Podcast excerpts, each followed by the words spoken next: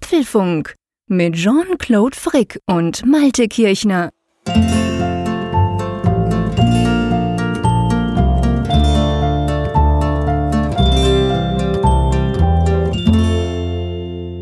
Hallo und herzlich willkommen zum Apfelfunk 160. Ausgabe ist das bereits, die wir am 13. März aufnehmen am Abend wie immer.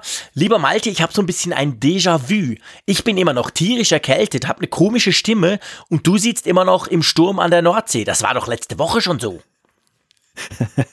ja, ich sitze hier im Auge des Orkans Uhu. und kleiner Tipp unter Podcastern, wenn es dramatisch klingen soll, das eher rollen, klingt immer ein bisschen besser. Nein, aber so schlimm ist es tatsächlich gar nicht. Also wir, wir haben Sturm hier erlebt. Jetzt ist es gerade ziemlich ruhig, passend zum Apfelfunk. Ich bin ganz froh, dass hier nicht irgendwo das gegen die Dachfenster jetzt prasselt und stürmt. Aber ich glaube, in anderen Landesteilen war es in den letzten Tagen doch deutlich schlimmer. Und insofern klopfe ich mal hier auf Holz, dass es auch so bleibt. Ja, ja, das kriegen wir schon hin. Bei uns regnet und stürmt ein bisschen, wobei das natürlich kein Sturm ist im Vergleich zu euch. Dumm, dummer ist meine Stimme, die ist immer noch nicht okay. Das ist ein bisschen mühselig. Apropos Déjà-vu. Was meinst du? Der eine oder andere große Fan vom Apfelfunk, der uns schon länger hört, der könnte bei dem Stichwort Frankfurt ein Déjà-vu haben, oder? ich glaube, beim Stichwort Frankfurt gehen jetzt da draußen viele, viele Lampen an, weil das wirklich so ein, ein Reizbegriff ist. Viele scharen ja schon mit den Hufen und fragen sich, warum ist es so lange so ruhig geblieben in der Angelegenheit? Das ändern wir heute, oder? Ja, aber hallo, heute 160 ist ja auch eine schöne symbolische Zahl, um das jetzt in Angriff Das haben wir alles so geplant natürlich, ihr kennt uns. Ähm, haben wir gerade vorhin gemerkt, dass das ja schön ist mit der 160 jetzt gerade, aber wir hatten tatsächlich vor, wir, was heißt wir haben? Wir haben vor in diesem Podcast, werden wir euch erklären, wie ihr an diese Tickets kommen könnt. Und vielleicht noch ganz wichtig, lieber Malte, wir haben ja, wir kriegen ja laufend noch neue Hörerinnen und Hörer dazu. Auch viele Zuschriften, wo uns gesagt wird, hey, das ist ja cool, ich habe euch gerade entdeckt, ich höre jetzt so ein bisschen zurück oder so. Erklär mal kurz vielleicht noch, was es mit diesem Frankfurt 2.0 auf sich hat. Dann kann ich bei abgeschaltetem Mikrofon ein bisschen husten, du erklärst, um was es geht und danach erklären wir vor allem, was ihr tun könnt, um uns zu treffen. Ja, wir haben ja das Event Frankfurt 2.0 genannt wie eine Versionsnummer und wir meinen das auch durchaus ernst mit 2.0. 2.0 suggeriert ja Weiterentwicklung, Verbesserung. Wir sind zwar am gleichen Ort wie im letzten Jahr, der hat sich super bewährt, wir sind super stolz und froh, dass Living Hotels gesagt hat, wir dürfen es ein weiteres Mal in diesem wunderschönen der lässt sich auch nicht verbessern. Der, der ist quasi, der, der war eben. perfekt der, der war von alledem, war der absolut optimal. Die Location war optimal, die Technik, die wir da bekommen haben, um das dann zu machen, so diese ganze Atmo, das war super. Aber es gibt natürlich immer so Kleinigkeiten, so Erfahrungswerte, so Learnings, wo man sagt, okay, das kann noch etwas besser werden. Und das haben wir jetzt dann angewandt eben auf die Ticketvergabe. Wir hatten ja letztes Jahr das so gemacht, wir haben on-block im Februar, glaube ich, schon sehr früh mhm. gesagt, wir hauen die Karten raus. Und das war ja auch so, da gab es ja einen riesen Ansturm dann. Und was wir nicht so bedacht haben, es gab dann tatsächlich ja noch Neuhörer, die dann eben bis Juli, also Ende Juni, Anfang Juli, bis das Event stattfand, äh, dann eben noch dazugekommen sind neu zum Apfelfunk und gesagt haben, hm, ich wäre eigentlich auch ganz gern dabei gewesen. Ich habe mich sofort in eure Sendung verliebt. Äh, schade, dass die Karten schon verlost sind. Und deshalb haben wir gesagt, wir machen das dies Jahr mal ein bisschen anders. Also wir haben jetzt ja auch schon März und wir machen tatsächlich jeden Monat ein Teilgewinnspiel, eine, eine Teilverlosung dieser Karten einerseits. Zweitens, wir haben jetzt einen neuen Modus eingeführt, dass man auch sagen kann, ich möchte zwei Karten haben, also wenn eine reicht, ist super. Aber wenn ihr sagt, ich möchte zum Beispiel mit meiner Frau oder meinem Mann oder sonst wem ein wunderschönes Wochenende in, Frankfurt verbringen und das wäre doch schade, wenn der oder die dann halt dann vor der verschlossenen Türe stehen muss, dann habt ihr die Möglichkeit zu sagen, ich möchte gern zwei Karten haben. Ja, und drittens, lieber Jean-Claude, man muss auch ein bisschen begründen, warum man mitmachen will, nicht wahr? Ja, genau. Also wir haben, die URL nennen wir euch gleich, wir haben ein kleines Formular aufgeschaltet. Dort könnt ihr natürlich Name, E-Mail-Adresse, Land und dann eben, ob ihr quasi zwei Tickets möchtet, wenn ihr das möchtet. Und dann möchten wir eine kleine Motivation, eine kleine Begründung. Und zwar machen wir das ganz einfach drum. Äh, beim letzten Mal war es so, vor allem dann später, als wir haben ja ab und zu dann noch Tickets quasi rausgegeben, weil andere sie zurückgegeben haben und so. Und dann hat sich rausgestellt, es, es gab dann auch ab und zu so, so Schnäppchenjäger, die einfach dachte, oh, irgendwas gratis, irgendwo ein Ticket, ja, ist doch cool. Ähm, ich glaube, die kam dann zwar am Schluss nicht, aber das hat relativ viel Aufwand generiert und wir wussten ja, wir haben so viele Fans, die so gerne kommen würden und eigentlich schade, wenn die nicht dabei sein können. Drum gibt es ein Feld Motivation, da könnt ihr einfach schreiben, warum ihr uns mal treffen wollt, warum ihr an diesem Apfelfunk Frankfurt Event dabei sein wollt und da unter denen wird dann entsprechend ausgelost. 100 Tickets stehen eigentlich in der Verlosung bis dann am 27. Juli, oder? Genau, 100 Tickets und jeden Monat loben wir dann, weil wir das vier Monate machen, dann 25 Tickets aus. Das heißt, es gibt viele Chancen. Ihr könnt auch sagen, ihr macht jetzt dauerhaft mit, dann müsst ihr nicht jedes Mal euch wieder neu eintragen in das Formular. Die Möglichkeit gibt es auch, aber wenn ihr sagt, ich will nur jetzt teilnehmen und wenn es nichts wird, dann nehme ich mir was anderes vor, auch kein Problem. Dann könnt ihr entsprechend das Häkchen setzen. Ja, und es läuft dann so, dass wir halt diese Motivation uns angucken, sortieren schon so ein bisschen, dass wir eben diese Schnäppchenjäger, diese Gewinnspieljäger dann so ein bisschen beiseite packen. Aber wir wissen natürlich, es werden sehr, sehr viele sein, die eine gute Motivation haben beim Apfelfunk Treffen 2.0 dabei zu sein. Und deshalb muss am Ende natürlich dann doch wahrscheinlich das Los entscheiden, wer oder ja. ja. wer die Glücklichen sind, die dann eben dann ein Ticket bekommen. Das wollen wir auch gar nicht entscheiden. Ich meine, wir wollen nicht die Motivation bis ins Letzte abwägen. Nein, nein. Das ist für uns nur so ein bisschen eine Art Vorfilter, weil wir einfach festgestellt haben, es waren damals viele enttäuscht, die im ersten Moment eben keine Karte bekommen haben. Du hast ja gerade gesagt, es war ein Aufwand, dann diese zurückgegebenen Karten von Gewinnspieljägern dann wieder neu dann zu verlosen. Und ich fand es einfach auch schade für viele, die eben frühzeitig gesagt haben, ich möchte dabei sein, dass sie dann eben so Nervenzittern hatten, dass sie so spät erst dabei waren. Es war ein Happy End. Wir hatten ja wirklich, wir waren ja umgeben von netten Leuten ja, dort in Frankfurt. Klasse, ich habe niemanden erlebt, der oder die jetzt dann irgendwie keine Motivation hatte, dorthin zu kommen, sondern einfach dann, was weiß ich, weil es halt kostenlos war, dabei war, sondern alle wollten eigentlich wirklich dabei sein. Das war ganz klasse. Aber wir wollen wir es halt ein bisschen besser machen für euch und für uns und überhaupt. Genau, und so machen wir das und mitmachen könnt ihr auf www.apfelfunk.com slash Frankfurt. Das ist unsere URL für Frankfurt 2.0 quasi für unser Treffen am 27. Juli, wo wir zwei uns das zweite Mal in unserem Leben quasi sehen, in live und in echt und natürlich dann euch sehen und wir zusammen eine super tolle Show machen werden. Wir werden einen Apfelfunk aufzeichnen, werden coole Gäste haben. Wir haben schon ganz viele Ideen, wir arbeiten hinter den Kulissen dran. Das wird sicher ganz toll, das wird episch und ja, wenn ihr mitmachen wollt, apfelfunk.com slash Frankfurt, da findet ihr alle Infos, da findet ihr natürlich auch noch ein paar Links zum letztjährigen Event. Da könnt ihr sehen, wie das so ablief. Wir haben das ja auch auf YouTube und da kann man mal gucken, wie das so ausgesehen hat. Und ja, ich muss sagen, ich freue mich ja schon unglaublich drauf, auch wenn es noch ziemlich weit weg ist. ja, das stimmt. Gerade bei dem jetzigen Wetter entwickelt man natürlich man nicht so wirklich eine Vorstellung ja, genau. für dieses Sommerfeeling. Aber es ist ja skurril nebenbei gesagt, dass wir beide uns tatsächlich auch die ganze Zeit nicht gesehen haben. Also es Nein. ist ja tatsächlich so, wir beide sehen uns dort auch dann zum ersten Mal seit dem ersten Event, mhm. wo wir uns zum ersten Mal gesehen haben, wieder. genau. Das, das ist, ihr könnt das so wirklich alle live mitverfolgen, wie das läuft. Es kann also sein, dass es eine große Überraschung gibt, dass du plötzlich einen Vollbart trägst oder etwas und ich habe sie die ganze Zeit gar nicht mitgekriegt. Ja, genau. Ich lasse mich überraschen. ich sage nichts, das siehst du dann. Ja, genau. Also das wird auf jeden Fall definitiv lustig und es wäre natürlich cool, wenn ihr dabei seid, damit das, ja, damit ihr halt einen schönen, einen schönen Abend zusammen verbringen können. Wollen wir mal zu unseren Themen kommen? Ja, it's Showtime. Ja, it's Showtime. genau, erstes Thema ist ja klar, it's Showtime. Mehr muss man gar nicht drüber sagen, beziehungsweise wir werden ein bisschen was drüber sagen, aber natürlich klar. Ähm, es geht natürlich um das Apple-Event. Offiziell, die Einladung ging raus. Wir wissen, es wird ein Event stattfinden und wir diskutieren mal noch so ein bisschen drüber, ja, was denn, wie denn, wo denn und wie das so aussehen könnte. Das nächste Thema, thank you, Tim Apple. Genau, auch da muss man eigentlich nicht mehr sagen. Aber ja, spannendes genau. Thema, definitiv. Beziehungsweise ein lustiges Thema.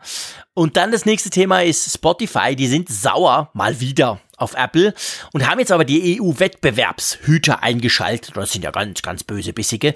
Da müssen wir mal ein bisschen diskutieren, warum was Spotify da so sauer macht, was, warum, warum sie behaupten, dass Apple ihren Wettbewerb quasi behindere. Dann ein Thema, auf das ich mich schon besonders freue. Wir nehmen ja immer mal gerne so Themen aus dem Alltag, aus dem iPhone-Alltag, den wir auch selber erleben, um das dann mal euch vorzustellen und miteinander zu diskutieren, mit euch zu diskutieren. Es geht diesmal um das Thema iPhone-Hintergrundbilder. Genau. Freue ich mich auch riesig drauf. Warum, äh, erfahrt ihr dann. Übrigens, ich freue mich auch aufs wieder nächste Thema, nämlich es geht um Reda. Eine super, super, super coole App. Von einem Schweizer, by the way. Reda 4 nimmt Kurs auf den App Store. Was es damit auf sich hat und was ihr mit der App machen könnt, diskutieren wir auch hier in diesem Podcast. Dann haben wir eine spannende Umfrage aufzulösen. Wir haben eine neue Frage für euch und natürlich Zuschriften unserer Hörer. Da ist auch einiges Interessantes hereingekommen seit der letzten Sendung. Ja, definitiv. Da werden wir drüber diskutieren. Also, lass uns mal loslegen. Es kamen ja die, es gingen ja die Einladungen raus. Ich, ich weiß gar nicht mehr wann. Ende letzter Woche war das, glaube ich, oder? Hm. Ach, ja, ich glaube. Und zwar für, ihr seht, ich war so gut vorbereitet. Unterwegs. Genau, super vorbereitet. Aber immerhin, wir wissen, am 25. März lädt Apple zum Event bei sich zu Hause im Steve Jobs Theater. Und sie haben eine Einladung gemacht und da steht einfach drauf, it's Showtime.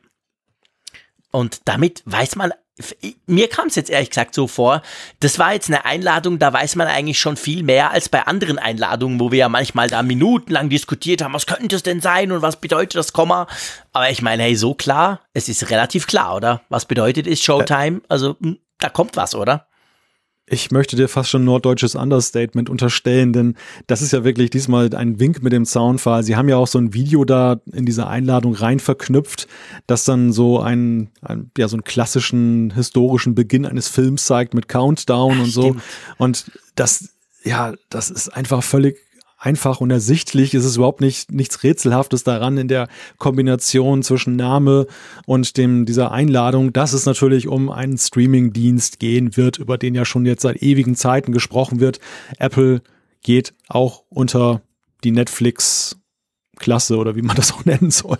Ja, genau. Also offensichtlich, beziehungsweise was heißt offensichtlich? Ja, es ist klar, Apple macht was im Videobereich, im Streaming-Bereich. Ähm, da kommt irgendwas so ein bisschen wie Netflix. Wie das genau aussehen wird, was es kostet etc. und ob es auch zu uns kommt und wann, das wissen wir natürlich noch nicht. Es ist aber schon so, dass, ähm, ich sag mal, gewisse Journalisten, sie wurden ja jetzt überall Journalisten eingeladen und anhand von dem her sieht man ja auch quasi, welche Länder dann wahrscheinlich dabei sind. Also wenn zum Beispiel Schweizer Journalisten eingeladen werden, kann, ich, kann man davon ausgehen, zumindest mittelfristig wird der Dienst auch bei uns starten. Sonst würden sie ihn nämlich gar nicht einladen. Also von dem her gesehen denke ich schon, dass dieser Netflix-Dienst ähnlich wie Apple Music wahrscheinlich relativ schnell, relativ breit dann auch starten wird, oder? Ja, es hat allen Anschein, dass das so ist.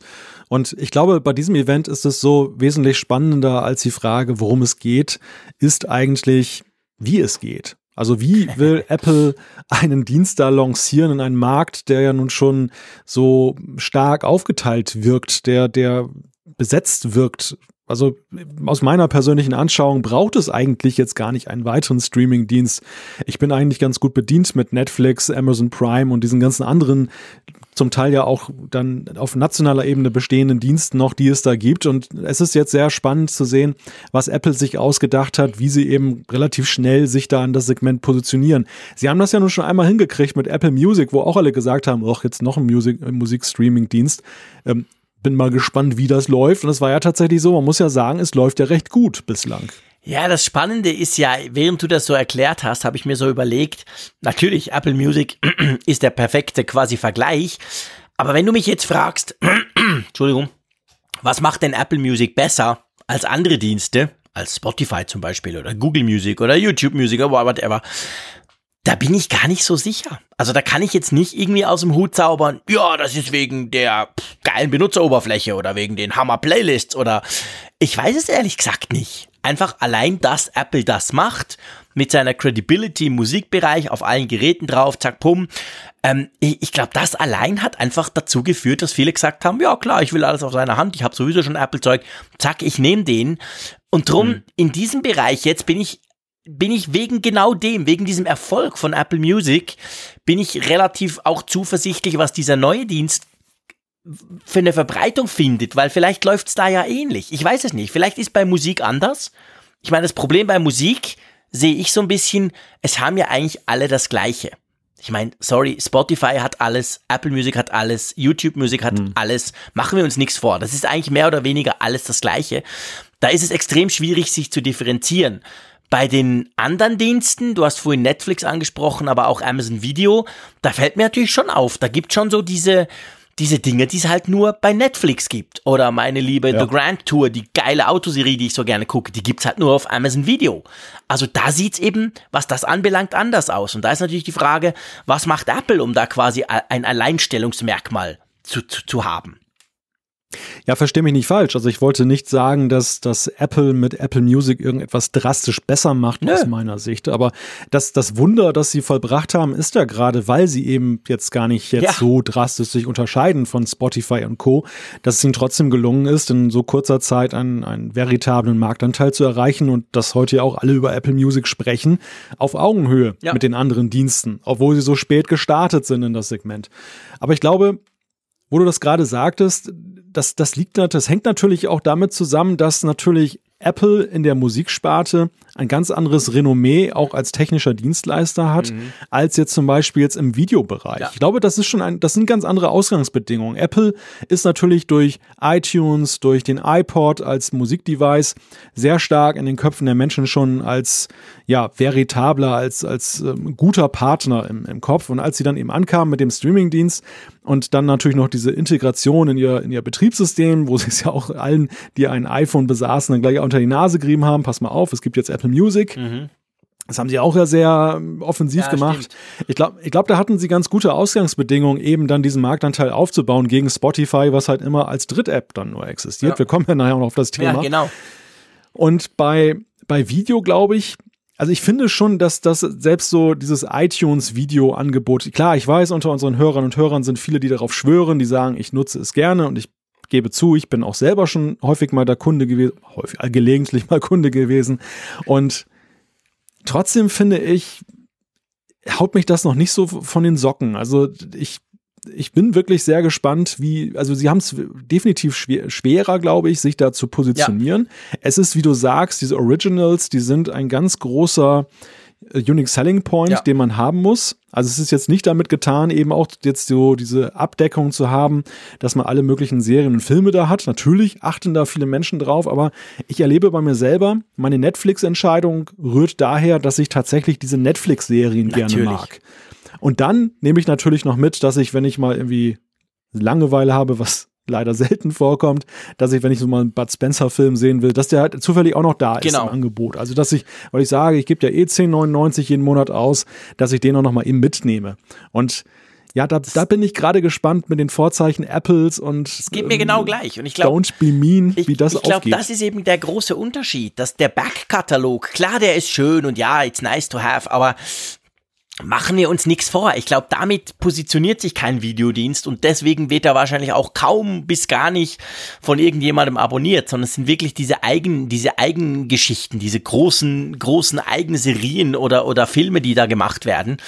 Und ähm, da, da bin ich schon gespannt. Also wir haben ja gerade letzte Woche drüber gesprochen, wie sich Apple da eben einmischt in die, die Produktion etc. Also äh, da bin ich auch ehrlich gesagt nicht unbedingt positiv ähm, also da sind meine Erwartungen jetzt nicht mhm. unbedingt positiv. Ich kann mir das irgendwie gar nicht so recht vorstellen, dass Apple jetzt da einen großen Fußabdruck hinterlässt, nächste in, in zwei ja. Wochen.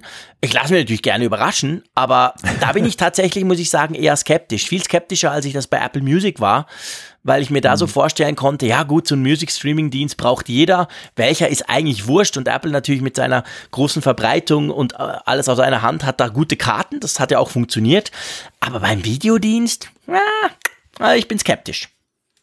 Ja, regelmäßige Hörer dieser Sendung wissen ja, dass ich da auch zurückhaltend, abwartend bin, was das Thema angeht. Mhm. Zumal, wenn ich dann heute noch Gerüchte halber lese, dass dann dieser Start jetzt auch nicht so ein Komplettstart sein soll, sondern dass es dann angeblich erst so sein wird, dass dieses, dass diese Original-Serien von Apple dann zu einem späteren Zeitpunkt erst peu à peu dann eingespielt werden. Was dann aus meiner Sicht natürlich kein gelungener Start wäre, wenn das wirklich so sein sollte. Man muss solche Gerüchte natürlich mit größter Vorsicht betrachten denn gerade bei diesen Soft-Themen, also wo nicht Hardware involviert ist, ähm, gelingt es Apple ja sehr gut, die Geheimhaltung auch aufrechtzuerhalten. Also ich glaube, dass, dass man da sehr viel an Leaks vorher kriegt, die, wo man auch wirklich sicher sein kann, dass die richtig sind. Das wird weniger der Fall sein als bei der Hardware-Sparte. Das, das macht das auch so ein bisschen spannender. Ja, andererseits, ich meine, so eine Serie, das machst du ja nicht mit drei Leuten irgendwo in der Garage. Normalerweise sind TV-Produktionen A sehr aufwendig und B sind extrem viele Leute involviert. Ich, hm. also, das ist für mich nicht ganz unplausibel, dass die zwar jetzt dran sind, aber dass die einfach noch nicht fertig sind und dass die jetzt den Dienst mal starten und hey, wir sind jetzt auch hier und Puff und Apple steigt jetzt ein, aber dass da vieles halt noch in Produktion ist und dann erst kommt. Also das, das leuchtet mir irgendwie ja. schon ein.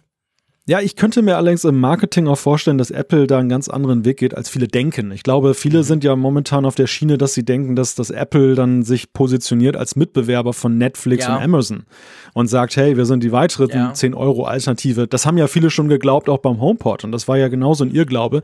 Apple hat das Thema ja beim HomePod auch so laufen lassen, dass sie gesagt haben, nee, es ist irgendwie was ganz Neues, was Eigenartiges. Mhm. Es ist nicht vergleichbar. Und ich glaube, sie werden. Rüber, aber ja, stimmt. Äh, nee, es hat nicht funktioniert, aber ich glaube, dass sie trotzdem diese Taktik auch hier machen mhm. werden. Und zwar, glaube ich, als Hebel werden sie sagen, wenn man einen Film zum Beispiel leiht, das kann man jetzt ja auch schon. Man kann ja einen Film leihen dann ja. bei iTunes. Man kann ihn kaufen, man kann ihn leihen.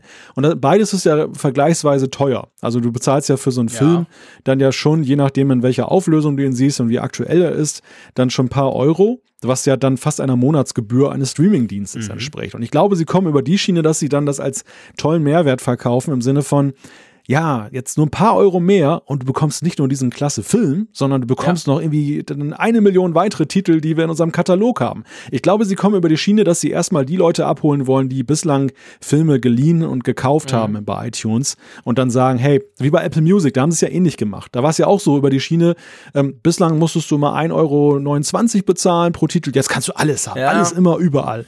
Und das, glaube ich, werden sie eher fahren, als dass sie wirklich dann so in diesen Stirn an Stirn ich mein, das wäre natürlich aber auch ein echter USP. Also das wäre ein echter Vorteil, weil seien wir ehrlich, die Filme, also Kinofilm, ich meine, das ist ein Thema, da könnte ich problemlos drei Stunden drüber ablästern, weil mich das tierisch nervt. Ein Kinofilm, dann dauert es irgendwie acht Monate, bis der mal auf einer Streaming-Plattform erscheint. Aber dann ist er ja wirklich meistens zum Kaufen oder zum Leihen für 24 Hours. Aber in diesen quasi All-You-Can-Eat Netflix-ähnlichen Streaming-Diensten erscheinen die ja nie. Also bis da man ein aktueller, ich, egal was du nimmst, irgendein Film kommt, vergehen zwei, drei Jahre. Und wenn, wenn Apple mhm. das schaffen würde, dass sie quasi dann, wenn die Filme in den iTunes Movie Store kommen, Hörer wissen, ich habe schon ein paar Mal gesagt, ich kaufe da viele Filme für meine Kids mhm. und auch ab und zu für mich, ähm, dass die dann quasi in diesem Abo-Dienst da drin wären, das wäre, also ich glaube, das wäre eine, das wäre eine echte große Sache. Also das, weil das hat bis jetzt keiner gemacht. Weißt du, was ich meine? Mhm. Du kannst die Filme ja, kaufen oder eben einmal einen Tag lang gucken, aber, aber wenn du einfach so einen Fixbetrag pro Monat zahlst, hast du die nie drin, weil die bei den anderen Plattformen gar nicht drauf sind. Das wäre schon spannend. Also da, da hast du recht. Ich meine, das wäre natürlich, wenn sie mhm. das irgendwie hingekriegt haben mit den Labels, das, das wäre interessant. Das wäre natürlich ein Dammbruch für die Filmindustrie, weil diese Diskussion, dass ab wann wird etwas dann digital veröffentlicht, wird ja schon seit Jahren geführt, auch mit den Kinobetreibern. Die, die sehen das ja schon ziemlich kritisch, dass sie eben sagen, selbst die Kaufversion digital oder die Mietversion ist so früh dann da, dass viele dann halt auf den Kinogang gleich verzichten, weil sie sagen, pff, wartest du irgendwie acht Wochen, dann ja, ist der klar. Film auch da. Ja, logisch. Aber wenn dann natürlich dann nur noch Streaming-Dienste künftig diese Filme so früh hätten und es ist doch ganz klar, am Anfang ist es Apple und über kurz oder lang sind es dann fast alle irgendwie, weil die anderen natürlich auch hinterhergehen, dann das für sich einzufordern das äh, würde natürlich dann auch wieder für Diskussion sorgen und, und auch irgendwo die Filmindustrie ein wenig umwälzen. Ja. Aber ja, das könnte, das könnte tatsächlich eine große Chance sein. Und ich glaube, Apple ist von der Größe her auch so ein Player, die können in Verhandlungen auch reingehen und sagen, hey, klar. wir wollen das. Also andere könnten das so, so ein Start-up, wie es Netflix damals war, kann ja gar nicht sich an den Tisch setzen und sagen, gebt uns eure Filme sofort, dann lachen die sich tot. Aber bei, bei Apple hat das natürlich eine ganz andere Kraft. Ja, natürlich. Ja, klar. Das ist schon so. Also, das ist natürlich Apple. Ich meine, die haben ja auch beste Verbindungen zu Disney. Also, das ist ja quasi der Steve Jobs war ja der größte Einzelaktionär von Disney. Jetzt ist es seine Frau. Also, das hat so hin und her. Also, von dem her gesehen, die haben da schon super Verbindungen. Aber das wäre, ich sag mal, das wäre auch ein, ein Mehrwert. Also, das wäre jetzt etwas, was es so in der Form so nicht geben würde bis jetzt. Und das wäre ein spannender Teil, völlig unabhängig von der ganzen Eigenproduktionsschiene. Und das, wenn sie es so aufziehen, im Sinn von, hey, wir bringen da was ganz Neues, wir machen es eben anders. Ja, und by the way, es kommen jetzt dann immer auch spannende Eigenproduktionen. Dann wäre das Paket natürlich schon attraktiver, als einfach irgend so einen alten, lumpigen Backkatalog aufkaufen und sagen, die haben wir jetzt auch quasi. Ja, und ich glaube, wir werden vielleicht nicht sofort, aber wir werden auf, auf Sicht sehen können, eben auch bei diesem neuen Produkt, wie nah ist Apple an der Realität dran, was das Gefühl angeht, was der Markt will. Weil ich mhm. glaube, diesen Punkt, den wir gerade besprochen haben, das ist ein Ding, was ein, ein Markt hat wo, wo echt Leute sagen, ja, das möchte ich haben und das, das kaufe ich dann auch. Und das nehme ich sogar noch als möglicherweise dritten oder auch zweiten Anbieter in diesem Genre noch dann dazu, als drittes, zweites, drittes ja. Abo. Aber ich, also diese Originals, die, die eigenen Serien von Apple, ich bin, wenn die wirklich glauben, dass so, wenn, wenn die so sind, wie ich sie mir vorstelle, dass, dass die Welt darauf gewartet hat und Nein. das sollte dann der Unique Selling Point sein, ich glaube, das würde nach hinten ja, losgehen. Das würde überhaupt aber, nicht funktionieren. Klar. Weil don't, don't be mean, das kommt in der Welt nicht an. Nein, Nein. das wird tierisch langweilig. Also sorry, das ist dann so. Nee, das definitiv nicht, da, da gebe ich dir recht. Aber gut, mal abwarten. Also ich sag mal, ja. gewisse Möglichkeiten, eine gewisse Spannung ist da durchaus drin. Es ist, ist natürlich immer spannend zu gucken, wenn ein Konzern wie Apple so eine strategisch wichtige Positionierung vornimmt und sagt, wir wollen auch so einen Dienst, weil uns die Services immer wichtiger werden, dann ist das natürlich spannend. Aber wir haben doch jetzt fast 20 Minuten über diese mögliche neue Streaming-Geschichte gesprochen. Wir haben noch überhaupt nicht über Hardware gesprochen.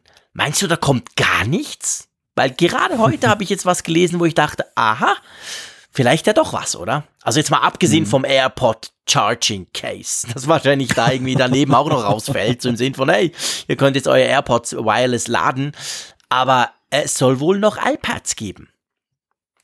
Es würde ja vom Zeitpunkt her passen, denn das Frühlingsevent ist ja traditionell bei Apple das, das iPad-Event, auch wenn es da durchaus Ausnahmen von dieser Regel gab. Aber im letzten Jahr haben wir ja da eben auch dann ein neues iPad präsentiert bekommen. Und das, das Gerücht lautet, es gibt, es gibt ja zwei Gerüchte. Es gibt einerseits das Gerücht, was sich länger schon hält, das dann eben besagt, Apple wird irgendwann, aber vielleicht eben bei diesem Event, dann eine Fortführung des, des Einstiegs-iPads, das, das einfach nur iPad heißt, bringen. Und das zweite ganz frische, wobei ich da, da bin ich gespannt, was du dazu sagst, mhm. dass, dass Apple eine, eine Art neue Klasse, also irgendwas so zwischen Einstiegs-iPad und iPad Pro herausbringen könnte. Das macht irgendwie für mich keinen Sinn. Also ich meine, das macht Apple ist ja eigentlich im Allgemeinen so aufgestellt, dass sie nicht 50 verschiedene Geräte anbieten wie die Konkurrenz, sondern bei ihnen ist ja die, die, die Geräteauswahl überschaubar, egal wo du hinguckst, sei es beim iPhone, sei es bei den iPads, aber auch bei den Macs letztendlich im Vergleich zur Konkurrenz, da gibt's ja nicht so arg viele Linien. Ähm, ich meine, was macht das für einen Sinn? Also wo positioniert, also anders gefragt, warum kostet dieses Mittel-iPad, das da kolportiert wird, warum kostet das statt 350 Franken, sagen wir 500 Franken? Ist zwar weniger als die 900, die das Pro kostet, aber was kann das mehr? Beziehungsweise was kann es weniger? Also, ich weiß nicht. Es macht für mich irgendwie überhaupt keinen Sinn. Da glaube ich dann eher noch ans iPad Mini. Vielleicht ist es auch das iPad Mini, man hat sich nur in der Größe dann vertan. Genau, und die Größe ist der Preis. Es ist teuer. Das iPad ja, Mini ist genau. exklusiv, genau. das kostet mehr. Vielleicht, ja, ja, who knows. Also es macht wirklich ja, du, nicht so recht Sinn, oder? Wie siehst du das? Ja, du, du, du siehst mich auch etwas ungläubig. Zum einen ist das eine Twitter-Quelle, die da eben herangezogen wurde, die mir jetzt so ad hoc gar nichts sagte, aber angeblich dann wohl schon irgendwelche Dinge korrekt vorhergesagt hat. Ich, ich weiß es nicht. Gut, wir haben auch schon Sachen Zeit korrekt vorhergesagt und liegen aber meistens ja. daneben. Also von dem her, pff, das heißt Wir werden nie als Quelle genannt. Nee, wir werden nie als werden Quelle genannt, genau. Unglaublich. Nein, aber für mich ist es so, ich, ich teile deine, deine Bedenken und ich glaube auch, eher nicht, dass wir sowas sehen werden.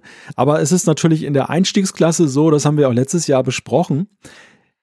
So, ich glaube, dass das iPad, das Einstiegs-iPad, so wie es da ist, ist für viele Leute das optimale iPad. Also die jetzt nicht Pro-Bedürfnisse haben. Ich glaube, die ja. Separierung Pro und, und Consumer-iPad, die, obwohl auch. Apple das nicht gerne hört, weil sie glaube ich, dann ja der Ansicht sind, dass auch das Consumer-iPad ist ein, ein aktives iPad, aber es ist halt ein, es richtet sich ja nun mal eben an den Endkunden und das andere eher an den Businessman. Mhm.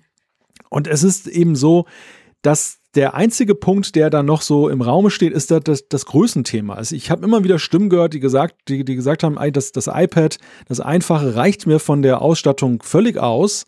Aber es ist halt blöd, dass wenn ich ein bisschen größeren Bildschirm haben möchte, ich dann gleich ein viel teures Pro kaufen muss, was wiederum Dinge enthält, die ich gar nicht brauche. Und ja, aber Moment die, die, mal, da muss ich jetzt mal reingrätschen, lieber Malte.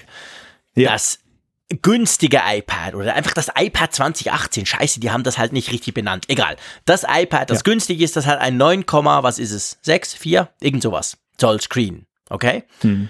Und also das iPad Pro hat einen 11 Zoll Screen, aber der ist drum cool, weil es natürlich keine Ränder und Face ID und Schieß mich tot hat. Also ist doch kein Unterschied.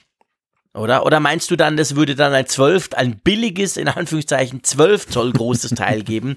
Weil sonst ist ja der Unterschied, das, das, da siehst du ja gar keinen Unterschied zwischen 10, irgendwas und 9, irgendwas, oder? Also ich sehe das nicht.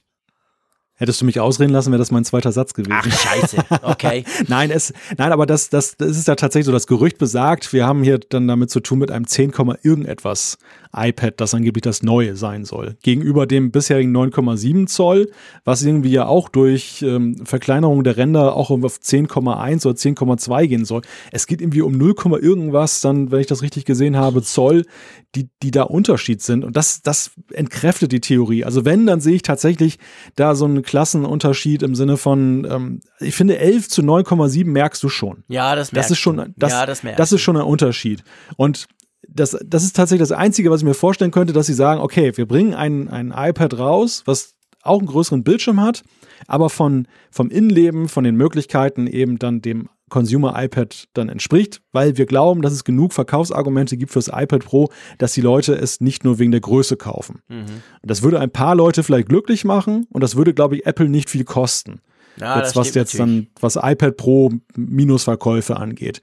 Aber ja, Andererseits, ich glaube, ich glaube, dass das, das ist auch schon hier irgendwo entschieden. Also die, die wirklich dann die Größe brauchen, die haben längst das iPad Pro gekauft. Ich glaube, es würde mehr Frust erzeugen, wenn man jetzt dann, dann, dann ein, zwei Jahre später dann kommt mit dem größeren, günstigen iPad und all den Leuten sagt, die nicht abwarten konnten, hey, guck mal, hättet ihr noch zwei Jahre gewartet, dann hättet ihr es günstiger ja, bekommen, was ihr eigentlich braucht.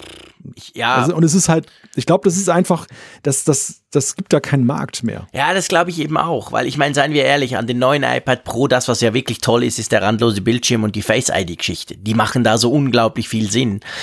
Wenn du das nicht willst, und das werden sie wahrscheinlich nicht einbauen in einem günstigeren iPad, weil das einfach teuer ist, dann ähm, ja, dann fällt halt schon viel weg, außer dass es ein bisschen größer ist. Aber dann gibt es eigentlich für jemanden, der ein 10, irgendwas iPad Pro vom das Vor Vorgängermodell hat, keinen Grund da zu wechseln. Also, mh, mm, ja, mh. Mm. also ich glaube, wir können es zusammenfassen, oder? Hardware-technisch ja. passiert nicht extrem viel an dem Event. Ich glaube, das kann man relativ sicher sagen, oder? Ja, ja, also auch weil wir sehr wenig hören, auch jetzt so aus der Leak-Geschichte selbst AirPower hören wir nicht jetzt zur Zeit, dass das irgendwie kommen soll. Ja, also ich verspreche mir da nicht sehr viel in Sachen Hardware. Ja, ich auch nicht. Aber es gibt einen Livestream. Es wird also quasi live übertragen. Ich bin da nicht eingeladen, du auch nicht. Das heißt, wir gucken uns den Livestream gemütlich von zu Hause aus an. Es ist am Montag, da können wir am Mittwoch einmal drüber schlafen noch und dann können wir am Mittwoch schön drüber sprechen. Also passt von dem her. 25. März, ähm, am Abend um sieben geht das Ganze los und dann, ja, dann schauen wir mal, oder? So ist es. Jetzt ist es ja so beim nächsten Thema, ähm, dass normalerweise, wenn ein Idiot Idiotisches sagt, dann macht das nicht so große Runden. Aber wenn natürlich der, ähm, der Donald Trump etwas sagt, dann macht das große Runden. Und wenn er das im Zusammenhang mit Apple sagt, dann ist es relativ witzig. Vor allem die Reaktion vom Tim. Magst du uns mal aufklären? Was ging da genau ab? Ich finde es immer schön, wie unvoreingenommen du in die Themen einleitest. Oh, ist doch ein Idiot. Also ich darf doch einen Idiot Idioten nennen, wenn er ein Idiot ist. Oh, sorry, es dürfte ja inzwischen sich rumgesprochen haben, oder? Ja, nee, und die, die Geschichte, die jetzt kommt, ist ja tatsächlich auch eine Lachnummer. Es, es gibt diesen Videoschnipsel, es gab da eine Zusammenkunft im Weißen Haus. Donald Trump hatte eingeladen, Tim Cook war dort. Wir, wir müssen gleich auch nochmal über den Gesichtsausdruck von Cook auf diesem, in diesem Video sprechen, schon vor diesem Patzer. Fand ich auch sehr bemerkenswert. Witzig, dass da so wenig Leute darüber gesprochen Kelly, haben. Er sah aus, wie wenn er gerade vom Zahnarzt käme. ja, also aber Wurzelbehandlung. Ja, genau, ja, ja, mindestens. das, das fand ich, das fand ich auch schon irgendwie so skurril, weil es ja schon irgendwie, ja, einerseits ist er hingefahren, aber wir sprechen gleich über das Verhältnis von Apple zur, zur Administration. Also kurz die Geschichte. Donald Trump wandte sich dann an Tim Cook und sagte, danke Tim Apple.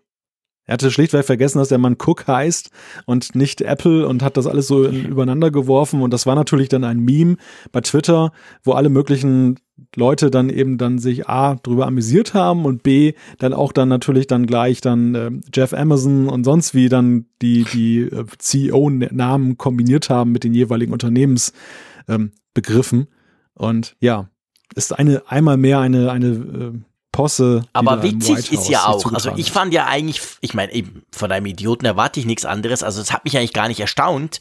Aber was ich schon auch witzig fand, ist ja, dass der Tim Cook sein Twitter-Handle, also ein Twitter-Account, dann in Tim Apple umbenannt hat. Also dort steht ja normalerweise Tim Cook beim Namen, weißt du? Und das war ja dann ja. Tim und das Apple-Zeichen. Und ich meine, ja, das ist ja. ja. ist ja eine feine, aber eigentlich schon coole Reaktion von ihm da drauf, oder? Er hat das, er hatte, ja, er hat das sehr dezent gemacht. Ich hatte es auch jetzt gestern Nacht wieder zurückgestellt. Mhm, also es ist tatsächlich, man kann, man kann daran, daran festmachen, dass er es wirklich dann auf diese Aktion ja, auch genau. gemünzt hatte. Dass das jetzt nicht dann, im ersten Moment rätselten ja einige, war das ist, ist das tatsächlich jetzt so ein Affront gegen, gegen Trump, dass, dass er das so aufgreift und sich über den lustig macht auf diese Weise? Weil dieses Apple-Zeichen natürlich dann suggerierte, es könnte einfach sein, dass die, dass die Leute von Apple sich jetzt nur noch beim Vornamen nennen und dann als äh, mhm. Zugehörigkeit ihr, ihr Emblem damit einbauen. Es war jetzt ja nicht so Tim Apple ausgeschrieben, nee, nee, genau. was dann genau. ja ein ganz klarer Hinweis ja, gewesen wäre. Es war feiner. Aber dadurch, dass das jetzt eben, genau, es war sehr subtil ja, und genau. dadurch, dass es aber jetzt zeitlich begrenzt war und dann unmittelbar nach diesem Fauxpas passierte und jetzt wieder weg ist, kann man eben ganz klar sagen, dass er sich da lustig gemacht hatte wenn US-Präsidenten. US und das ist natürlich für ein CEO von einer riesigen Firma, ist das schon, also unser Eins, sag ich mal, da würde keiner mit der Wimper zucken, wenn wir so einen Blödsinn machen. Aber bei so einem Unternehmen ist das natürlich schon ein Ding. Und das, das finde ich, ist eigentlich so eher das Thema jetzt, was sich dann für uns ableitet aus diesem, dieser lustigen Sache, die Frage des Verhältnisses von Apple zur, zur Administration. Das ist ja durchaus sehr ambivalent. Auf der einen Seite sieht man ja Cook doch häufig mal am Tisch sitzen mit Trump. Mhm. Also er, er scheut ja nicht diese Termine in Washington. Nein. Und auf der anderen Seite ist es aber so, dass er, finde ich, von allen Leuten noch fast mit am deutlichsten immer zeigt, was er eigentlich von ihm hält. Ja. Oder? Ja, absolut. Also ich glaube, er, der Tim Cook scheut sich eben nicht, auch mal Kontra zu geben und das auch öffentlich zu bekunden. Also, ich meine, es ist ja, du hast vorhin angesprochen, es ist ja so, das Silicon Valley hat ja ganz generell mit Donald Trump natürlich seine liebe Mühe, aber es ist ja dann oft so, dass viele gehen dann einfach nicht mehr hin. Also viele kommen dann nicht an diese Events, die der, die, die, die, die, der Donald Trump da macht, an diese, diese Digitalgipfel und all das Zeug, das er da macht. Die gehen dann einfach nicht mehr. Und dann fehlen sie halt. Aber sie sagen nichts dazu. Sie sagen nicht öffentlich, hey, das finde ich blöd, das scheißt mich an, sondern sie gehen halt nicht. Und der Tim Cook, der geht zwar immer, aber man kann sich durchaus vorstellen, man konnte das auch schon lesen, dass er dann eben auch mal Kontra gibt dort und eigentlich vor allem geht, um seine Meinung kundzutun und nicht um zu hören, was der Idiot da erzählt. Aber ähm, das, ich meine, das war jetzt genau auch wieder so eine kleine Spitze halt quasi, dass er das umbaut und dann da dieser sein Twitter Twitter Account doch mit immerhin 11 Millionen Follower quasi dieses ganz kleine feine ähm, diese kleine Kritik nochmal aufnimmt. Also das hm. ist schon erstaunlich eigentlich, so trocken wie er ja sonst ist der Tim Apple, aber in die, der der hat schon eine Linie. ja, ich glaube, aber es ist eine gepflegte Hassliebe von beiden Seiten, Wahrscheinlich, die ja. Apple und Trump verbindet. Trump ist ja einerseits so stupide seine Aktionen manchmal sind, aber er ist ja ziemlich ausgebufft, was eben mediale Effekte angeht. Er weiß ja ganz genau, wie das, wie das Spiel läuft und deshalb schmückt er sich natürlich auch gerne mit Apple. Ja, Andere ja. US-Präsidenten hätten ja auch nach, nach solchen Bekundungen, nach solchen Gesichtsausdrücken auch gesagt, den lade ich mir gar nicht mehr ein. Aber Trump macht das trotzdem, weil er weiß, Apple ist eine, eine Marke, die eben ein Renommee genießt und es ist gut für ihn, sich damit zu schmücken, dass er den Cook einlädt und er sitzt mit ihnen an einem Tisch. Es ist ja auch kein Wunder, dass er direkt neben ihm saß. Ja, ja. Normalerweise hätte der auch ganz am Ende der Tafel irgendwo sitzen Klar. können. Aber da äh, er, er holt ihn ja an sich heran, obwohl er eigentlich ja mittlerweile wissen müsste, dass der guckt wie zehn Tage Regenwetter. Typ ist, und, genau.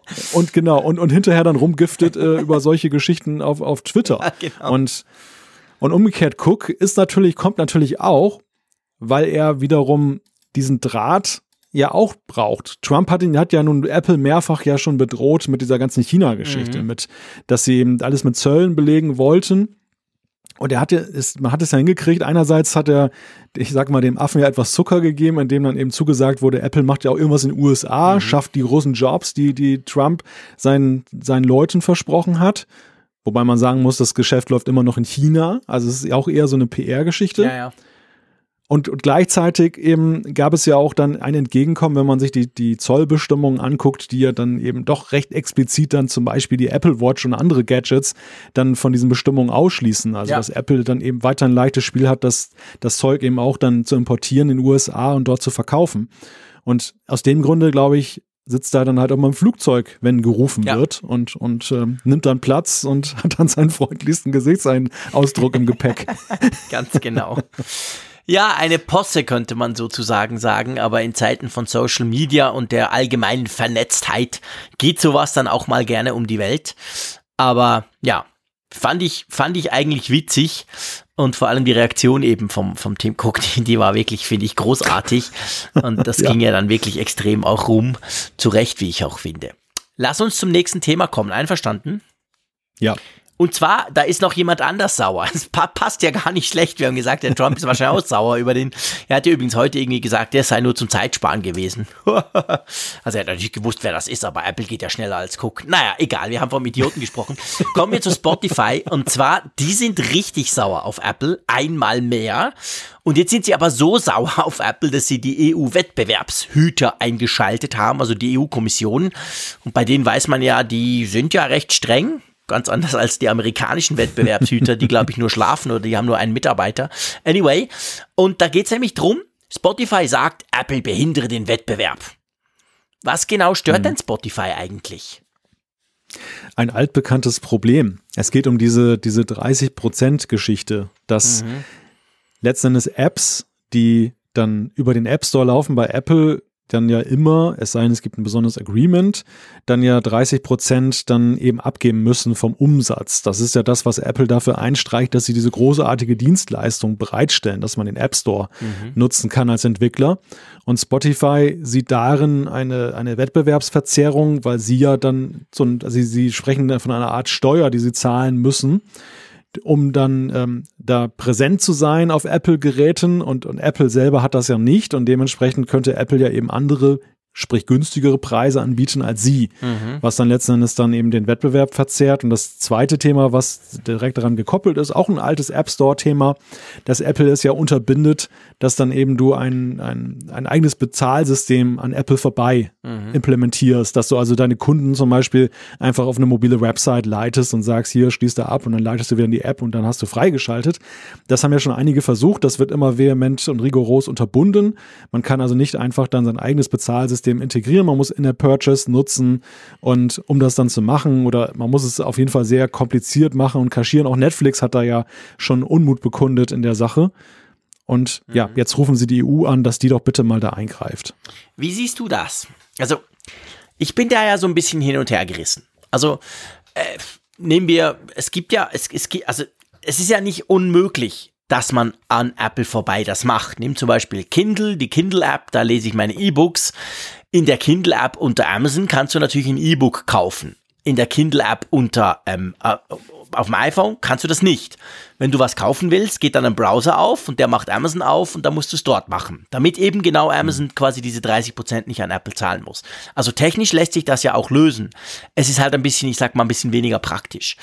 Ähm, generell vielleicht zuerst die Frage. Was denkst du, ist das für Konsumenten so wichtig? Oder oh, anders gesagt, für einen Dienst wie Spotify, dass du eben in der App direkt quasi Spotify, zack, oh, ich will Premium, ja, zweimal klicken, go. Oder ist das mehr so ein vorgeschobenes Argument? Weil ich kann das, das ist für mich immer schwierig. Für mich ist kein Problem, irgendwo auf einer Webseite einen Account zu erstellen. Andererseits sehe ich auch, wie super einfach das halt ist, wird dann über iTunes, über dein Guthaben oder deine Kreditkarte abgewechselt. Du hast eine Übersicht über all deine Abos. Also ich sehe schon auch die Vorteile in diesem System. Hm. Ähm, was meinst du? Wie wichtig ist das? Ich glaube schon, dass es ein Vorteil für Apple ist, dass sie dann eben Herr des Systems sind. Einerseits weil sie, wie ich ja vorhin schon sagte, dann da auch dann sehr offensiv Werbung ausspielen konnten. Sie sind ja sowieso in einem Vorteil, weil sie eben die Musik-App, die System-App, das ist ja ihre. Ja, die ist schon drauf, sie, die musst du nicht installieren, genau. klar. Und sie, und sie scheuten ja auch nicht davor zurück, seinerzeit Apple Music über diesen Kanal auch sehr offensiv zu bewerben. Mhm. Da sind alle Mitbewerber ohnehin schon mal im Nachteil. Witzigerweise, darüber wird gar nichts gemeckert. Das, das nehmen die einfach hin. Und hier ist es natürlich eher die Frage ähm, der, der Kundenbeziehungsanbahnung, ob das dann eben einfacher oder schwieriger ist und dass Apple da auch noch mitkassiert. dieses 30%-Thema, glaube, man kann da durchaus ja Verständnis für Apple aufbringen, was jetzt dann eben das Bereitstellen der Infrastruktur angeht. Natürlich, es ist eine gewaltige Infrastruktur, die sie eben haben müssen, um so einen lauffähigen App Store zu machen, bei den vielen Apps und Transaktionen, die mittlerweile drüber laufen. Ob das Ganze aber links 30 Prozent immer kosten muss, besonders bei einem Volumenplayer wie, wie Spotify, das ist eine ganz andere Frage. Also, ob das dann noch dann angemessen ist, mhm. der Sache. Und dass sie da, ich glaube, da, da, da ist auch ein, da wäre ein Mittelweg denkbar, wenn Apple dann zum Beispiel Spotify entgegengekommen wäre. Wollen sie aber natürlich nicht, weil sie genau wissen, dass eben, oder genau, ja, glaube ich, genau das. auch. Ja, einerseits kommen die anderen, aber ich glaube auch, dass sie, dass sie bezwecken, dass genau das bezwecken, was Spotify ihnen jetzt vorwirft. Dass natürlich dann sie schon irgendwie dann ihren Vorteil eben auch darin sehen, ja. dass sie dann eben da besser aufgestellt sind. Und am Ende, weißt du, am Ende ist es dann ja vor allem, du, du hast von angesprochen, die, die, die Zurückhaltung der US-Wettbewerbshüter. Das ist, glaube ich, ja eine Frage des Rollenverständnisses. Die Europäer sind dadurch ja aufgefallen in den letzten Jahren und Jahrzehnten, dass sie sich gar nicht mal so sehr als, als Bewahrer der, der Wirtschaft sehen, was Wettbewerbsrecht angeht, sondern häufig sich auf Konsumentenseite ja. schlagen. Das war ja zum Beispiel auch die Sache mit der Browser-Auswahl im, ja, im genau. Windows. Dass, dass sie Microsoft da wirklich da in die Zwinge genommen haben, dass sie die, allen den Internet Explorer untergejubelt haben, wo man ja noch mehr sagen konnte, wo ist eigentlich das Problem? Da kann doch jeder aus dem Netz runterladen und diese ganzen Browser sind bekannt. Mindestens mhm. Google kennt doch jeder oder Firefox und warum muss dann da, warum wird Microsoft vergattert, dann ein Auswahlprogramm einzubauen ins Betriebssystem, was dir sagt, hey du, es gibt noch eine andere Browser, du musst gar nicht Internet Explorer nehmen, guck mal und lad dir mal den runter. Und das ist einfach eine Sache, weil sie wissen, dass viele Kunden da draußen einfach Klar, der Frick und der Kirchner kriegen es hin. Die wissen ganz genau, wie der Hase ja, läuft. Aber es gibt eben viele eben, diese sind Freaks und sehr viele wissen eben nicht um die Möglichkeiten und die lassen sich tatsächlich dadurch beeinflussen, wenn ein, ein Hersteller oder Anbieter im Vorteil ist. Und das, das Thema sehe ich eben auch bei diesem Musikdienst mhm. so, dass das letztendlich diese, weißt du, viele Leute haben ein, ein Hemmnis, einen, einen weiteren Account aufzumachen, ihre Zahlungsdaten zu hinterlegen. Selbst wenn man sagt, Spotify kennt doch jeder, ist renommiert. Ja. Aber es ist, eine, es ist eine Hürde. Es ist eine zusätzliche Hürde gegenüber eben, meine Zahlungsdaten sind sowieso bei Apple hinterlegt und jetzt drücke ich nur noch einen Knopf und ich habe es gekauft. Ja. Ja, ja, Klar, das ist genau der Punkt. Und ich glaube, da müssen wir eben aufpassen, dass wir in unserer Tech-Bubble das nicht quasi so das Gefühl haben, ist doch keine Sache, machst du schnell was, zack. Sondern der normale Konsument, für den ist das mühsam, der macht das nicht, der will das nicht. Der will, dass es eben drin ist, für den ist das völlig logisch. Also es ist ja auch vom, vom, ich sag mal, von der User Experience her, ist es ja auch logisch. Du lädst dir die Spotify-App runter, du, du, du machst mal einen Gratis-Account, direkt, ein Klick, und dann findest du vielleicht, wow, geile Sache, komm, ich mach, ich mach einen richtigen Account und dann willst du das halt dort gleich gleich tun. Also das macht schon auch Sinn. Ja, es dreht sich dann am Schluss natürlich über, um diese äh, marktbeherrschende Stellung. Und da ist ja immer so ein bisschen, ähm, mir kommt es dann so vor, ich gehe in einen Pub, mein absolutes Lieblingspub, aber ich nerv mich tierisch, dass das Bier dort zu teuer ist. Also rufe ich mal die Polizei und sage, hey, in dem Pub ist das Bier zu teuer. Da könnt ihr sagen, geh doch in ein anderes Pub. Jetzt ist es natürlich so, wir haben nicht so viele Möglichkeiten in dem Bereich App Stores. Wir haben Android und iPhone und sonst eigentlich nichts. Aber ich habe halt immer so ein bisschen auch Verständnis für den Betreiber des Pubs, in dem Fall für Apple, die halt sagen, hey, wir haben mit diesem App Store Zeugs angefangen, wir bieten euch eine tolle Möglichkeit, zwei Milliarden Geräte, ähm, ja, da müsst ihr halt was abdrücken, oder? Hm. Ja, das ist ja das, das klassische Problem des Wettbewerbsrechts. Ab wann ist denn ein Platz, ein Pub, sagen wir mal, so mhm. groß und systemrelevant, dass man tatsächlich sagen muss, es muss reguliert werden. Es kann nicht mehr sich selbst und diesen wirtschafts-, wirtschaftlichen Dynamiken ja. selbst überlassen bleiben, sondern es gibt ein, es gibt ein Interesse des, des Allgemeinwohls, das da eben reguliert wird. Und das ist ja so, immer so ein, eine Gratwanderung. Bei Microsoft seinerzeit war es recht einfach mit Windows, ja, weil sie genau. einfach einen irrsinnigen Marktanteil hatten. Bei Apple ist es tatsächlich ja so, wenn man das mal im Kontext sieht, der Marktanteile der, der iPhones gegenüber den Android-Geräten, muss man ja nicht sagen, na, ist das ein Fall, wo tatsächlich die Wettbewerbshüter eingreifen sollten, weil die Konsumenten haben doch die Wahl. Also wenn die das ja. wirklich so ankotzt, dann, dann sollen sie doch einfach auf die andere Plattform Kauft geben, die, Android, die sowieso genau, dominanter ist. Genau. Am Ende ist es aber ja so, glaube ich, auf einer Metaebene, das, das ist das Risiko, was Apple ja auch eingeht mit seinem Gang in die Dienstleistung. Also mhm. diesen Konflikt, dass sie eben jetzt in solche Wettbewerbsprobleme reinkommen, hatten sie in dem Maße ja vorher nicht, als sie eher der Hardwarehersteller waren. Man hat es hier und da schon mal aufleuchten sehen, ja. zum Beispiel bei dem Bücherstore war es ja auch so. Übrigens auch so ein Lachthema. Der, die, die Bücher-App von Apple ist ja marktanteilmäßig jetzt gegenüber Amazon weit hinterher. Ja, genau. Und trotzdem Scherz. gibt es in USA ja, und trotzdem gibt es in den USA, aber wiederum gab es sehr starke Diskussionen und Vorladungen und was weiß ich alles zu dem Thema, missbraucht Apple seine Marktmacht mit seiner Bücher-App. Das wurde ja tatsächlich dort diskutiert. Krass. Und das, das Problem wird mit diesem Gang in die Dienstleistungen immer stärker kommen. Das werden wir erleben, womöglich noch bei diesen, bei den Cloud-Dienstleistungen, mhm. dass zum Beispiel auch ein Dropbox oder Google Drive sich benachteiligt fühlt. Wir werden es jetzt sehen beim Thema TV und, und, und Streaming, äh, Videostreaming. Also es gibt so viele Felder, Konfliktfelder, die, die Apple da jetzt sich damit eröffnet, ja. dass sie eben dieses neue Standbein aufbauen. Und je relevanter sie in dem Bereich werden, desto mehr werden diese Konflikte natürlich auch zunehmen. Ja, klar, definitiv. Also da ist das letzte Wort, ich glaube, das darf man sagen, noch nicht gesprochen, oder? Das äh, glaube ich auch, ja. ja. Apropos letztes Wort. Ich habe ja was gelernt in unserem Vorgespräch und ich war total baff. Der liebe Malte hat das Thema vorgeschlagen, das wir jetzt gleich besprechen zusammen. Und ich sah das in unserem kleinen Skript und dachte so, hä, spannend. Habe ich dem Malte mal erzählt, dass ich ein totaler Fan von Hintergrundbildern bin? Ja, man könnte sagen, ein Verrückter, ein Freak. Und dann sagt er, ja, ich auch. Also wir haben mal wieder was gelernt im Apfelfunk, wir zwei. Nämlich, wir mögen A, iPhone-Hintergrundbilder und wir wechseln sie auch ab und zu. Ja, ich finde es ja schön, dass wir selbst nach 160 Folgen immer noch, noch Dinge aneinander feststellen, genau. von denen wir noch gar nichts geahnt genau. haben. Ja. Also erzähl mal, wie hältst du es mit den Hintergrundbildern, bevor wir dann in die Details einsteigen? Mal so deine generelle Haltung dazu. Äh, meine Haltung dazu ist, dass die für mich als Schmuck des iPhones fast wichtiger sind als die Hülle, muss ich dir sagen. Also ich wechsle sie Sehr definitiv schön. häufiger. Ah, da wird mir gleich warm ums Herz. Geht mir genau gleich.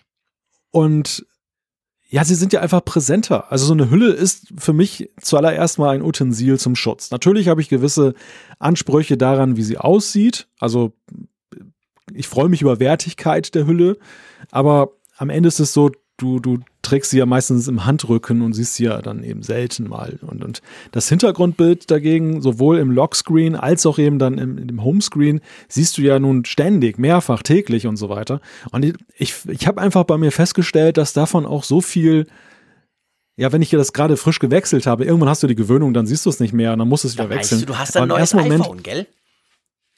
Ja, es ist richtig, es strahlt was aus und es beeinflusst auch deine Stimmung manchmal, je nachdem, mhm. welchen Farbton oder welches Bild du da hast, dass du einfach so, ich hatte lange Zeit zum Beispiel so eine schöne Tasse frisch gebrühten Kaffee dann einfach als, als Lockscreen-Bild.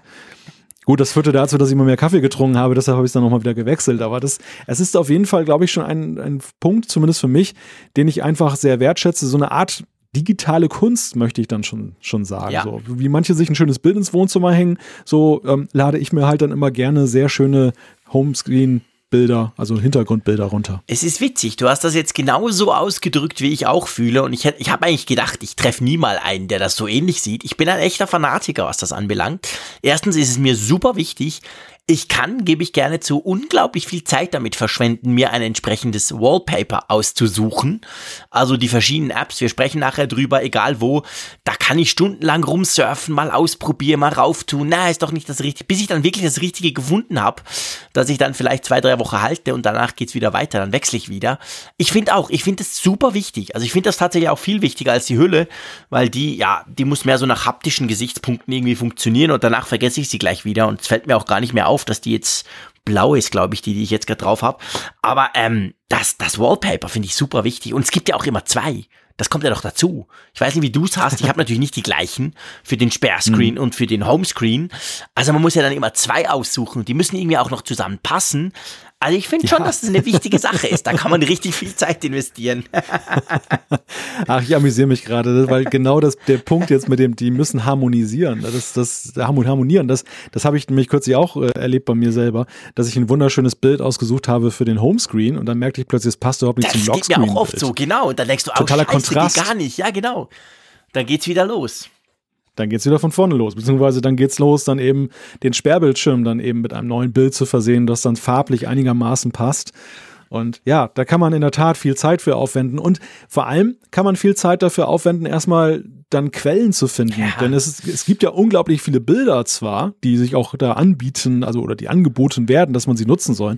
Ich habe allerdings auch festgestellt, es gibt unglaublich viele grausame Bilder. Ja, schrecklich. Weil gerade für den Homescreen mit den App-Icons ist es ja eben auch so, dass der also ich habe für mich festgestellt, dass eine bestimmte Art von Hintergrundbildern natürlich besser geeignet sind als andere, die dann zum Beispiel in Konflikt geraten mit den Schriften, die du unter den mhm. App-Icons hast. Ja, oder, oder auch manchmal die, auch mit den App-Icons selber. oben. Dann siehst du die nicht mehr richtig, wenn es zu hell oder zu dunkel ist, je nachdem. Also dunkel geht immer, aber wenn es zum Beispiel zu hell ist oder zu viel drauf hat, dann sehe ich das, das, das, das, das, das Akku-Icon zum Beispiel gar nicht mehr richtig oder so. Das geht natürlich auch nicht.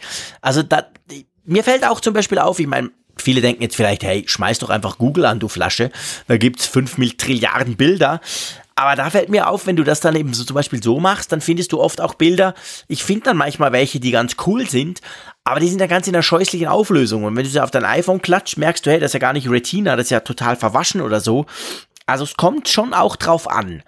Bevor wir jetzt zu den Tipps der Apps, die wir so ein bisschen einsetzen, möchte ich mal was ausprobieren mit dir. Einverstanden? Hm. Wir sind ja zwar am Podcast, aber wir machen es jetzt trotzdem. Erzähl mir mal dein Sperrbild, was du im Moment gerade drauf hast. Was würde man da sehen, wenn ich jetzt neben dir stehen würde oder wenn wir schon in Frankfurt wären? Oha. Bilder zu beschreiben ist ja meine große Herausforderung. Ja, das testen wir jetzt. es, es ist auf jeden Fall so lila-violett gehalten mit einer Portion hellblau. Also eher was Abstraktes ist, oder was Konkretes? Es, Nee, es ist was Abstraktes. Es ist ein ah. Kunstbild, ein digitales Kunstbild, was dann so Strukturen zeigt, die übereinander und Diagonalen zeigen und ja, die, die auch wunderbar dann mit so einem leichten Schwarzanteil dann auf dem OLED-Bildschirm auch rüberkommen. Das ist übrigens auch so ein Faktor, den ich festgestellt habe. Schwarzbilder kommen natürlich extrem gut auf ja. diesen, auf diesen iPhone Super. 10 und 10S Modell. Genau. Okay. Ja, das ist, das, das ist mein Lockscreen.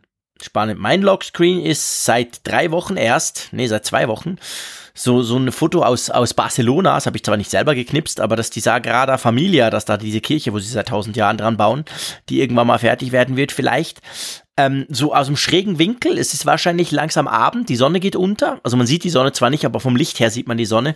Und hinten sind dann diese fast, fast Schachbrettartigen Häuser, die ja in Barcelona sind. Das ist ja zum Teil ganz, ganz strikt so. Ähm, sieht man dann da. Und das passt ganz gut, weil es hat so einen leicht sandigen Farbton. Und ähm, gefällt mir im Moment eigentlich sehr gut. Aber sobald Barcelona dann wieder ins Hintertreffen gerät, in meiner Erinnerung wird das dann gewechselt. gut, womit, wie findest du deine Wallpapers, also deine Hintergrundbilder?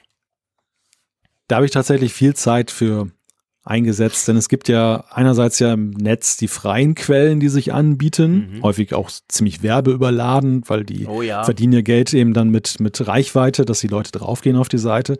Und es gibt tatsächlich auch einige Apps, die, die sich da anbieten, allerdings die auch meistens differenziert sind zwischen frei verfügbaren und Premium-Inhalten. Und bei einigen ist es so, dass die frei verfügbaren per se schon so schlecht sind, dass du gar nicht die Premium-Inhalte ja, haben genau, möchtest. Genau, stimmt. und ich habe ich hab mal zwei Tipps rausgesucht, zwei Apps, die ich jetzt dann in letzter Zeit häufiger mal angucke und einen, einen Tipp bei Instagram. Mhm. Ähm, die, die Apps erstmal, die eine heißt Clarity mhm. und die andere heißt Satch. Satch habe ich bei MKBHD ja, dann eben da gesehen. Die habe ich auch im Einsatz. auch im Einsatz. Und die, die haben beide wirklich, die, die bieten Premium auch an gegen Geld und das ist auch durchaus wert, weil die sind dann nochmal ein bisschen besser, mhm. aber diese, diese freien äh, Grafiken und, und Bilder, die man da laden kann, die sind schon so großartig und es gibt so viele Themen auch. Also so auch so, zum Beispiel Winterbilder oder eben Sonnenuntergänge, Stimmung. Also man kann das sehr gut, ist sehr gut rubriziert, sehr übersichtlich, sehr ästhetisch auch aufbereitet, ja. das Ganze. Und diese beiden Apps sind bei mir jetzt mittlerweile fest installiert dann in meinem riesigen App-Reservoir. Und das, das zweite oder der Instagram-Tipp ist, ähm, habe ich festgestellt, The Verge. Viele kennen ja eben das, das Portal und was ich immer wieder, und da bin ich nicht mit alleine, wie ich in den Kommentaren gesehen habe, ähm, fand, war, die haben extrem coole Wallpaper bei ihren Produktreviews. Ja, Wenn sie so ein neues Videos. iPhone oder so ein neues Samsung vorstellen, dann, dann, dann siehst du immer so extrem coole Wallpapers, wo man sich natürlich immer gefragt hat, wo haben die die her? Und augenscheinlich oder ist es definitiv so, dass sie die Dinger oftmals selber entwickeln. Sie haben ja eine klasse Grafikabteilung mhm. und die hauen die Dinger selber zusammen, extra für diese Videos, die sie machen. Crazy. Und seit einiger Zeit haben sie so einen Account, The Verge Art, auf Instagram, der eben dann auch über eine Insta-Story dann diese Bilder bereitstellt. Das läuft dann so ab, du gehst in diese Insta-Story, da heißt es dann so beim nächsten bitte einfach den Finger gedrückt halten auf den Bildschirm und Bildschirmfoto machen, ist ziemlich fingerakrobatisch. Crazy. Aber dann machst du so einen Screenshot und dann kannst du den beschneiden natürlich, um, dass du nicht die, deine Statusleiste oben mit drauf hast. Mhm. Und dann speicherst du es einfach als Foto ab und nimmst das dann das Foto als Hintergrundbild. Und das Klar. sind extrem coole Bilder, die die da immer wieder bereitstellen. Ja, das ist super. Das ist, das ist ein guter Tipp. Das war mir noch gar nicht bewusst, dass die so einen eigenen, äh, eigenen Store, äh, Quatsch, eigenen Instagram-Account für das haben. Das ist natürlich cool. Ich habe noch eins, also ich habe eigentlich noch zwei. Ich habe eins, das nennt sich eine App, die nennt sich 2K Wallpapers. Und die sind so ein bisschen auf, also unter Android, bei meinen Android-Smartphones, da nehme ich, da gibt's eine App, die heißt AMOLED Wallpapers. Und die ist genau quasi gemacht dafür, auf diesen AMOLED-Screens, wo das Schwarz ja wirklich schwarz ist und dazu noch ein bisschen Akku spart, ähm, haben die halt viel, viel so Bilder mit Schwarzwerten. Und diese, diese App 2K Wallpapers, die App heißt 2K, ähm, die, die, die hat, die hat auch sowas. Also die hat sehr viele, ich sag mal, eher dunkle, ist dann auch nach verschiedenen Themen sortiert und etc. Also, also Weltraum und, und, und Strand, was auch immer. Und das passt sehr gut auf diesen, auf diesen halt neuen iPhones, die, die einen O- AMOLED-Screen haben, weil das Schwarz dann halt so schön wirkt. Das ist von dem her ganz cool. Und dann habe ich eine, sich Background. Einfach nur Background. Und da haben wirklich, da tun zum Teil Künstler beziehungsweise Fotografen ihre Fotos rein. Und das sind nicht viele, aber du hast zum Teil wirklich ganz fantastische, extrem, wie ich finde, wirklich gute Fotos. Also da kannst du dich nicht 20 Stunden durchscrollen, aber die, die man da findet, die sind wirklich qualitativ extrem hochwertig. Und das zusammen eben mit denen, die du gesagt hast, ist so, gibt mein Ordner Wallpapers, wo ich mich dann zwischendurch drin verlieren kann. Aber jetzt haben wir beide festgestellt, dass wir sehr passioniert sind, was das Mhm. Thema angeht. Und frage ich mich natürlich, sind wir alleine in dieser Welt oder sind da mehr Leute, die so ticken wie wir? Und daran angeknüpft natürlich die Frage, kümmert sich Apple um das Thema genug? Es ist ja tatsächlich so, dass sie ja dann immer, wenn es mal ein neues iPhone gibt und auch durchaus mit neuen iOS-Versionen, dass sie ihre systemeigenen Wallpapers auch dann austauschen, ergänzen, neue dazupacken. Auch ja sehr schöne Bilder ja an und für sich, aber insgesamt ja doch sehr wenig, wie ich finde. Ja. Und es gibt ja in Betriebssystemen ja auch so Ansätze, also ich denke jetzt an Windows zum Beispiel. Microsoft hat ja irgendwann damit begonnen, dass sie dann da so richtige Themes da reingepackt haben, dass du dann eben auch so richtig so Themen Frühling nehmen konntest, das wächst, das rotiert automatisch. Übrigens noch so ein Feature, was mir auch fehlen würde, dass du sagen kannst, irgendwie du hast deinen Wallpaper-Ordner und wöchentlich Ja. wird das dann mal so durchrotiert. ich möchte ein Album nehmen können, das ich habe eben, da kann ich die dann alle reinspeichern in der Fotos-App und dann quasi sagen, rotier mir da bitte. Da möchte ich nur einstellen können, wie lange sie bleiben, wie oft rotieren, wie oft wiederholen und etc. Also nichts Großes, leg mal los, Apple. genau, das würde ich mir tatsächlich wünschen, hast du recht. Das mit den Themes, ah, da bin ich, da bin ich skeptisch und zwar aus einem anderen Grund. Mit den Hintergrundbildern fände ich das ganz cool. Aber Themes im Allgemeinen, wenn wir jetzt zu Android rüber gucken, da ist es ja so, da sind ja Themes beinhalten quasi eine komplette, also je nach Smartphone, aber zum Beispiel bei Samsung oder so, ah, auch bei Huawei ist bei allen so, da kriegst du dann auch andere Icons, da kriegst du ein ganz anderes Look und Feel, da hast du andere Menüs, also da ist wirklich dann alles, nicht nur der Hintergrund quasi. Und das finde ich, also ich bei mir stelle dann fest, ich finde das am Anfang zwar cool und denke, wow, mein iPhone, äh, mein, mein Galaxy S10 sieht ja aus wie ein irgendwas, aber es nervt mich dann nach kurzer Zeit wieder und ich wechsle dann doch immer wieder in den Standard zurück und tausche halt nur die Hintergründe aus. Von dem her diese Ja. Themes-Geschichte, Ja, so, versteh mich nicht falsch. So weit würde ich nämlich auch tatsächlich gar nicht gehen. Und, und wenn Apple ein Lob gebührt, dann das dafür, dass sie es unterbinden, dass man die Systemschriften ersetzen kann durch Comic-Schriften. ja, Ich finde das so grausam, Ja, wenn ich? Android-Smartphones sehe und da haben Leute so eine Schrift eingestellt mit, die so wie Comic Sans MS aussieht. Ja. Also es ist einfach oh, für die Augen ganz schlimm. ja also finde das ich auch. Sieht schrecklich aus, genau, ja. Also das würde Apple auch nicht zulassen, weil eben dann, dann verschandelt ja einer quasi ihr schönes Ja. Design. Aber du, also ich, ähm, der, der Aufruf geht natürlich auch raus an unsere große Hörerschaft. Ihr dürft uns gerne schreiben, wie ihr es so habt mit den Wallpapers. Wir haben da natürlich noch eine Umfrage der Woche dazu. Aber ähm, das würde uns schon interessieren. Also ob ihr das, ob euch das wurscht ist, ob ihr das ab und zu wechselt oder ob ihr so passionierte Hintergrundbildjäger seid wie, wie wir. Ihr dürft uns auch Fotos schicken natürlich oder Screenshots von euren äh, Homescreens. Also mal gucken, finde ich ganz spannend, weil ich da bin ich auch so ein bisschen unsicher und denke, dachte ja bis heute, ich sei der Einzige, der das macht, aber jetzt habe ich noch einen zweiten gefunden, ausgerechnet den, wo ich jede Woche mit ihm podcaste. Das gefällt mir natürlich, lieber Malte. ja, das ist wirklich so ein gewesen. Zufall, genau. Gut, nächstes Thema und zwar ein Thema, das mir sehr am Herzen liegt, nicht weil es von einem Schweizer kommt, aber ähm, wir haben ja auch schon über die App Reda gesprochen. Das ist ein RS, eine RSS-App, wo ihr quasi eure Feeds von euren Lieblingswebsites drin speichern könnt. Und diese Reda-App, die gibt's in Version 3 schon gefühlte 33 Jahre. Und jetzt steht langsam Reda 4 vor der Tür. Im Oktober war es, glaube ich, wurde angekündigt, dass dass der Entwickler, ein Schweizer übrigens, daran arbeitet.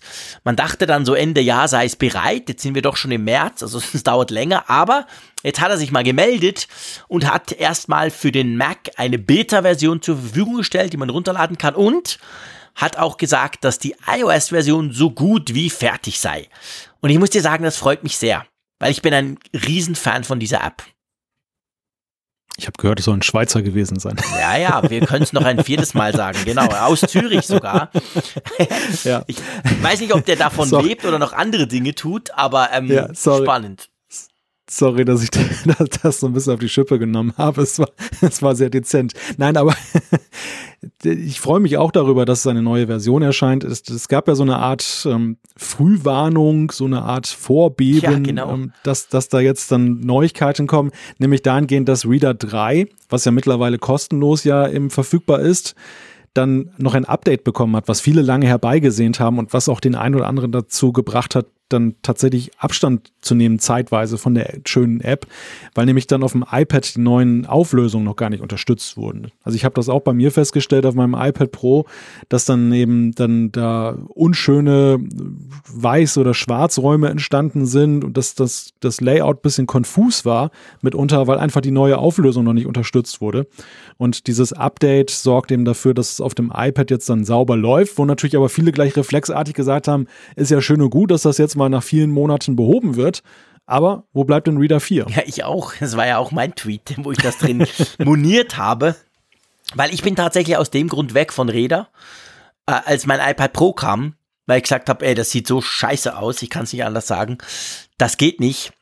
Hab dann eine andere App genommen, weil ich einfach gern eine RSS-App habe auf dem iPad und auf dem iPhone. Und war aber mit der nur so halb zufrieden. Bin jetzt wieder zurück zu Reda 3, weil es auf dem iPad Pro wieder gut aussieht. Aber freue mich natürlich riesig auf die neue Version, die sich ein paar neue Features bringt, die auch soweit, glaube ich, kann man, hat er schon gesagt, eben nicht aufs Abo-Modell wechseln sollen, sondern es wird ein Einmalkauf sein.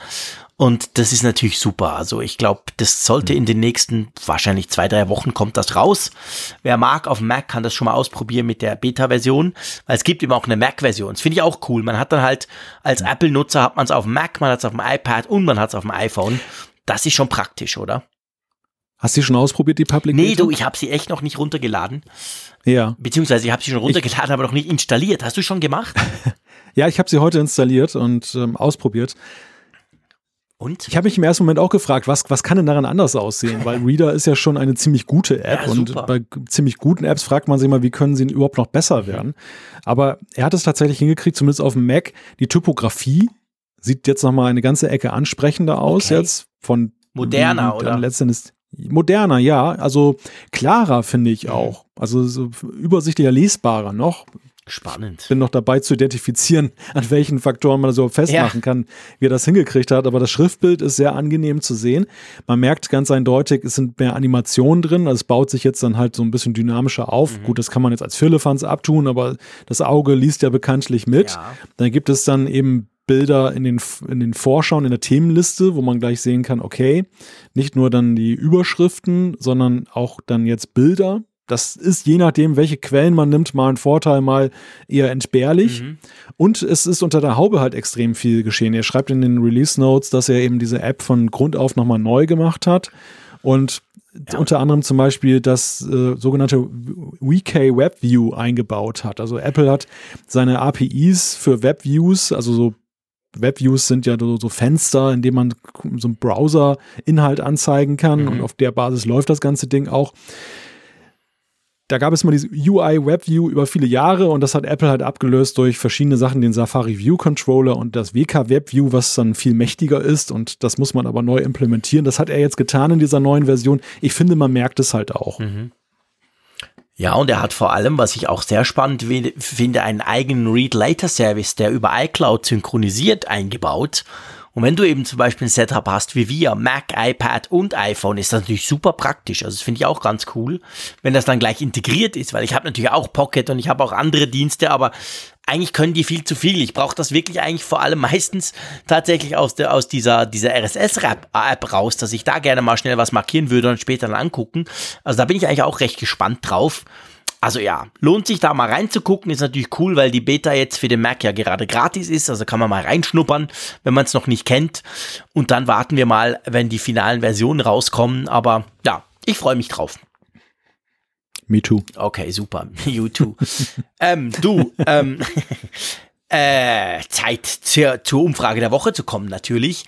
Natürlich zuerst zur Umfrage der letzten Woche 2000 und ich muss gleich refreshen. Moment, die kommen ja immer krass, kommen ja ein paar dazu. 2089 im Moment gerade zu Nacht des später Stunde am Mittwoch, dem 13. am Abend. Ähm, die Frage war ja, wie, was war dein erstes Apple-Produkt? Und das war, finde ich, super spannend, weil ich mal wieder den Fehler gemacht habe. Ich habe auf mich geschlossen und dann gedacht, ja, ist ja klar, aber es ist ganz anders. Hm. Ja, das, man, man denkt vielleicht dann manchmal zu kurz, mhm. einfach was Zeiträume ja. angeht. Und der meistgeklickte Punkt bei dieser Umfrage ist mit 37,8 Prozent. Das entspricht 789 Stimmen. Der iPod. Ja, das ist wirklich cool. Also den hatte ich überhaupt nicht mehr auf dem Schirm, aber der war natürlich für Apple extrem wichtig und hat eben wahnsinnig viele Leute dahin gezogen. Ähm, dann kommt mit 35,7 wenig überraschend das iPhone klar, das iPhone, da müssen wir nichts drüber sagen.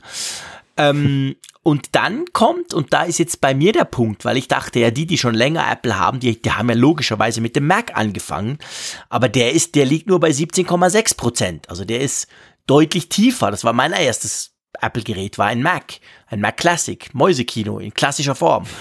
Ähm, und das, das, das war viel weniger. Also ich hätte gedacht, irgendwie bei mir war der Mac viel weiter vorne. Ja, und was haben wir sonst noch? iPad lustigerweise, gell? Ja, iPad mit immerhin 6,4 Prozent. ich finde, das, das, das, klingt nicht viel, aber das iPad ist ja ein Device, bei dem man nicht unbedingt an Einstiegsdevice denkt im nee. Apple Ecosystem. Also das ist ja so ein Ding, was du dir kaufst, wenn du schon mal ein anderes Apple-Gerät normalerweise genutzt hast. Insofern durchaus bemerkenswert. Und dann wird es aber schon so homöopathisch von den, ähm, von den Prozentzahlen ja. her. Also was da heraussteht, ist vielleicht nur der Newton, der immerhin 1,1 Prozent mhm. 22, von 22 Leuten angeklickt wurde. Die AirPods witzigerweise fast gar nicht, 0,1 Prozent. Sonstiges auch 1,1 Prozent, da kommen wir nachher in den Zuschriften nochmal drauf zu sprechen. Mhm. Apple Watch auch 0,1 Prozent, Apple TV 0,1 Prozent. Also das alles sind Geräte. Gerade beim Apple TV hätte ich durchaus mir auch einen einstelligen Prozentsatz vorstellen können. Ja. Denn das Apple TV ist ja ein Ding, was Standalone mehr oder weniger. Genau, du, du kannst es zwar wunderbar verbinden mit anderen Sachen aus dem Apple Ecosystem, aber es bringt dir ja auch schon etwas, wenn du es so alleine kaufst. Einfach mhm. weil du sagst, ich will dann mein, mein TV so ein bisschen pimpen mit einigen Apps dann, dass ich da dann leichter draufkomme, wenn das jetzt nicht automatisch ein Smart TV ist. Ja, genau.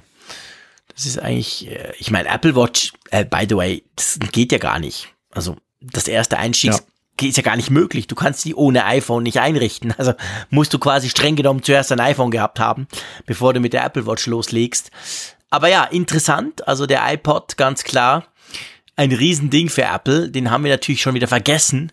Aber der war halt unendlich wichtig für Apple. Und hat ja letztendlich Apple auf den Erfolg zurückgebracht, auch wenn es vor allem was eben die Finanzen angeht, hat Apple sozusagen saniert, damit sie dann weitermachen konnten. Gut, jetzt haben wir eine Frage, die ist eigentlich viel einfacher gestrickt dieses Mal. Da gibt es auch nicht so viele Möglichkeiten, oder? Genau, sie knüpft an unser Thema mit dem iPhone-Hintergrundbild. Wir wollen einfach mal von euch wissen, wie wichtig ist euch euer iPhone-Hintergrundbild? Seid ihr wie Frick und Kirchner, dass ihr sagt, total cool? Genau, es gibt einfach zur Auswahl super wichtig, mega wichtig und hammer wichtig. Oder habe ich da was falsch gelesen? Habe ich da wieder auch auf ja, mich so geschlossen? ja, genau. Klein, kleiner Versuch der Beeinflussung. Nein, wir haben einfach wichtig, mittelmäßig wichtig und nicht wichtig. Ja, bin ich sehr gespannt. Kann mir gar nicht vorstellen, dass da jemand nicht wichtig klickt. Aber okay, vielleicht wie gesagt, Bubble, Frick, keine Ahnung, liegt ganz woanders, als er das meint. Ja, du, ähm, wir haben locker noch ein bisschen Zeit für Zuschriften, würde ich mal sagen, oder? Oh, ich habe kein iPhone, muss auch noch rein. Genau, stimmt. Weil man kann ja vom iPad mitmachen, in der Funkgeräte-App oder natürlich von einem Android-Smartphone. Geht auch in der Funkgeräte-App und dann könnte man dann sagen, ich habe kein iPhone, wobei ähm, spielt doch keine. Ah, wir sagen iPhone-Hintergrundbild. Stimmt, stimmt, stimmt. Hm. Gut. Wir haben es sehr fokussiert diesmal. Ja, ja. ja das, wir sind ausnahmsweise mal fokussiert. genau. Soll nicht zur Gewohnheit. Nein, nein, das, das wollen, wir, wollen wir nicht, dass das einreißt, aber ab und zu kann man das mal machen. Gut. Zuschriften, mein Lieber. Ja. Leg mal los. Genau, ich fange mal an mit ähm, einer Zuschrift, die wir von Mattes bekommen haben zum Thema Einsatz von iPads in der Schule. Wir haben ja beim letzten Mal über das iPad gesprochen in Zeiten des, des digitalen und technologischen Wandels und Mattes hat uns dazu geschrieben, aus sozusagen Nutzerperspektive. Er freut sich darüber, dass wir darüber gesprochen haben, wie das iPad auch an Schulen eingesetzt werden kann. Er selbst ist Schüler in einem Gymnasium in Baden-Württemberg und dort in einer Tablet-Versuchsklasse. Und dazu schreibt er, das ist ein ziemliches Desaster. Die Hardware ist ziemlich schlecht und die Lehrer können und wollen damit nicht umgehen. Deshalb glaube ich, dass es bis Tablets, iPads flächendeckend und sinnvoll in Schulen eingesetzt werden noch eine ganze Weile dauern wird. Von Augmented Reality kann man da nur träumen. Viele Lehrer sind am Einsatz von solcher Technik nicht wirklich interessiert oder sie können damit einfach nicht umgehen. Es gibt aber auch niemanden, der ihnen so etwas beibringt. Ich bin aber durchaus davon überzeugt, dass ein flächendeckender Einsatz von digitalen Medien und Geräten durchaus möglich und auf jeden Fall sinnvoll wäre. Damit das was wird, muss es aber Leute geben, die ein solches Projekt mal richtig in die Hand nehmen und da mit ganzem Herzen dabei sind, sonst kommen solche Projekte wie in meiner Klasse zustande, die auf das ganze Thema ein schlechtes Bild werfen, weil sie nicht funktionieren. Wie, können sie auch bei den Voraussetzungen? fragt Mattes habe ich mir genau die 48 Sekunden, die du jetzt gebraucht hast, um das vorzulesen, habe ich mir überlegt, ob ich einen frechen Spruch über Deutschland machen soll. Weil, also ich meine, ich, sag, ich sag's mal so, es ist jetzt nicht erstaunlich, was er schreibt oder dass das so offensichtlich ist. Ich stelle aber bei uns im Moment gerade fest, und meine Kinder sind genau in dem Alter, dass sie da quasi betroffen werden. Also bei uns in der Schweiz ist es tatsächlich so, dass man je nach, ist nicht natürlich bei uns ja alles kantonal geregelt, aber grundsätzlich ist die Idee jetzt seit eigentlich letztem Jahr, dass man ähm, flächendeckend entweder iPads oder Tablets oder so Kombi-Dinger, Windows, Tablets, Geschichten rausgibt in allen Klassen ab der fünften Klasse. Und das ist natürlich für, zum Beispiel für eine Stadt Zürich, die haben dann irgendwie 30.000 Tablets, glaube ich, von Lenovo oder so war das, gekauft. Aber da ist man schon, also bei uns stelle ich fest, ist im Moment gerade so eine Rieseninitiative im Gang und zwar gesamtschweizerisch, wo man quasi versucht halt nicht mehr so, wir haben ein oder zwei PCs pro Klasse, sondern jeder kriegt so ein Gerät, je nach Kanton, die einen dürfen es dann nach Hause nehmen und sogar zu Hause brauchen, bei anderen bleibt es dann in der Schule. Aber bei uns geht da im Moment gerade sehr viel. Aber ich nehme an, bei euch ist das ähnlich, oder? Ja, ich empfinde das nicht als Affront, weil das ja jetzt Baden-Württemberg betrifft und ich hier in, in, Niedersachsen lebe und da läuft Ach, natürlich alles sensationell besser. Der Schweizer, der kann das nicht unterscheiden. Wir haben ja 16 Bundesländer ah, ja, am, am Start. Und äh, nein, also es, ich, ich stelle fest, es ist, wie du sagst, auch in der Schweiz, ist so ist es hier auch in Deutschland, es ist sehr regional unterschiedlich. Mhm. Das, das, das hängt sehr stark ab, wie sich dann zum Beispiel auch hier mitunter Landkreise das dann auf die Fahnen schreiben, dass sie eben digitale oder digitale Schule vorantreiben wollen, weil die in der, in der äh, Infrastruktursache dann diejenigen sind, die das zahlen. Also die, die, die Pädagogik ist Ländersache. Ja. Einerseits, wie sie dann vom Curriculum gehandelt wird, das ist dann einmal jeweils das Kultusministerium, was das vorgibt und das ist auch das, das, das jeweilige Land, was das Personal stellt. Die, die Lehrer sind okay. Landesbeamte oder Landesangestellte, aber sie nutzen Infrastruktur und Häuser und die von den jeweiligen Kommunen bereitgestellt werden. Und der Bund darf sich ja nicht einmischen, jetzt aber schon so ein bisschen. Und alleine diese komplexe Gemengelage bedingt ja schon, dass das absolute Chaos vorprogrammiert ist. Naja, und es ist letzten Endes so, was Mattes hier beschreibt, ist ja weniger ein Problem mit, er hat nicht die Infrastruktur, sondern seine Aussage ist ja, ja wir haben stimmt. die Infrastruktur, aber sie wird total lausig genutzt. Ja. Und ich glaube, das ist das viel größere Risiko und Problem, dem wir uns gegenüber sehen. Mhm. Es ist so, dass ein Bewusstsein dafür da ist mittlerweile, dass man die Infrastruktur braucht, ja, mhm. aber es passiert einfach viel zu wenig und Naja, ich stelle auch bei Lehrern fest, dass ähm, es gibt einige dabei, die extrem engagiert sind, die sich super auskennen und die das wirklich mit Herzblut machen. Also das, was Mattes da einfordert, diese Lehrer gibt es. Ja. Aber leider gibt es sie zu wenige. Ja. Diese, eigentlich sind, müssten es ja mittlerweile die neue Generation alles Digital Natives sein, aber es sind eben auch mitunter analoge Typen dabei, die einfach sagen, ich bin gerade in die Schule gegangen, weil ich dann eben nicht dann so einen digitalen Schreibtischjob Genau. machen wollte. Und das ist natürlich tödlich, dann diese Kombination. Und ähm, deshalb, äh, da, da, da sind noch dicke Bretter zu bohren, bis wir dorthin kommen, dass eben nicht nur dann alles voll ist mit WLAN und, und Tablets, sondern eben auch da Leute da vorne stehen, die dann auch total Bock haben und auch dann den, das nötige Programm haben, also nicht nur das Softwareprogramm, sondern auch das, das pädagogische Programm, das dann auch dann sinnvoll einzusetzen und nicht einfach nur so Alibi-mäßig von wegen, hey, wir gucken uns das Arbeitsblatt, was ich jetzt sonst fotokopiert hätte, mal eben als PDF an. Das ist natürlich dann irgendwie, ja, fauler Zauber. Ja, das stimmt. Das, ich meine, das ist ja eigentlich krass, aber ich meine, das wird bei uns wahrscheinlich ähnlich sein. Also da, da mache ich mir keine Illusionen. Hardware ist ja eigentlich schnell beschafft. Klar, kostet eine Menge Geld, aber dann hat man es mal. Aber das Problem ist ja, wie genau wie du sagst, man muss es natürlich, das macht nur dann Sinn, wenn eben alles drumherum, das pädagogische Konzept, die Lehrer etc., wenn alles passt, damit es richtig eingesetzt wird. Nur mal ein bisschen Hardware kaufen und sagen, hey, wir haben jetzt die Schule digitalisiert, das macht natürlich keinen Sinn. Und das ist wahrscheinlich der, auch der, der, der einfachere Schritt von den beiden. Ja, aber auf jeden Fall vielen herzlichen Dank, Mathis, dass du uns das geschrieben hast. Quasi direkt, was du da so miterlebst. Das finde ich super spannend. Ich komme mal zum nächsten Feedback. Einverstanden? Ja. Und zwar hat uns der Alex geschrieben, ähm, vor ein paar Tagen hatte er berichtet, dass in Mexiko die EKG-Funktion freigegeben wurde. Leider hat er jetzt festgestellt, dass das doch nicht der Fall ist. Es hängt nämlich, es geht um die Apple Watch, sorry. Es hängt nämlich davon ab, wo die Uhr gekauft wurde. Und er hat gemerkt, dass seine Uhr aus den USA kam und die von seiner Frau aus Mexiko und bei ihr aber die EKG-Funktion nicht geht. Aber auf seiner Uhr, weil die ursprünglich aus den USA oder in den USA gekauft wurde, da war die, ähm, die, die Funktion freigeschaltet, auch mit einem deutschen iTunes-Account. Und er schreibt noch liebe Grüße aus Mexiko. Mhm. Ja, also da gibt es ja ganz aktuell das, das, ähm, die Neuigkeit, dass in iOS 12.2 Beta 5, also ich mache Genau. das gerade aus dem Ja, Gedächtnis, es ist so, Beta ist es ein 5, bisschen, genau, ich habe die vorhin bei mir Ja, ja, das immer das, ein, ein, birgt ein großes Fehlerpotenzial, wenn man das aus dem Kopf macht. Aber dass auf jeden Fall in dieser Version dann auch dann diese Geolocation-Geschichte noch verschärft wurde, dass also einige Beta-Nutzer festgestellt haben, die ihre Uhr aus den USA hatten und dadurch eine Freischaltung für EKG hatten, dass sie jetzt urplötzlich mit der Beta zum Beispiel in Deutschland das nicht mehr nutzen können, die Oh. EKG-Funktion. Okay. Und äh, ja, das ist, das ist also, äh, es wird Zeit, dass EKG in mehr Länder kommt, muss man einfach sagen. Es ist ein, das ist, es birgt auch immer mehr Frustpotenzial, dieses Thema. Aber Ja, ich, ich rechne gespannt. eigentlich damit. Also ganz ehrlich gesagt, ich rechne damit, dass am 25. anlässlich dieses Events ja immer so, es gibt noch ein paar Zahlen und ein paar solche sonstige Geschichten drumrum. Ich glaube schon, dass Apple da noch irgend so ein Slide zeigt, hey, und übrigens in den nächsten Monaten kommen diese und diese Länder dazu, oder? Also ich glaube, jetzt, jetzt müsste das. Das wäre so typisch Apple. Apple führt ja sowas nicht, also oftmals nicht einfach so ein per Pressemitteilung, sondern sie warten dann salopp gesagt so ein Event ab, damit sie dann noch gleich ein paar von diesen Dingern mitnehmen können.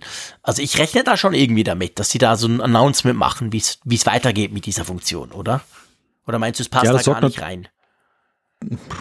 Das hängt davon ab, was wir sonst so sehen Ja. werden. Das, das fragt mich am besten hinterher nochmal. Aber Das werde ich garantiert tun. ja, da gehe ich von aus. Aber, aber ich glaube auch, ja, es sorgt immer für ein positives Hallo und deshalb Mhm. Passt es halt so schön ein Event. Als, es ist besser, als wenn es so eben so klammheimlich irgendwie passiert und dann nehmen es Genau. nur die, die einschlägigen Tech-Medien auf und die, die dies interessiert. Aber in so einem Event kann man noch ein bisschen Publicity damit machen.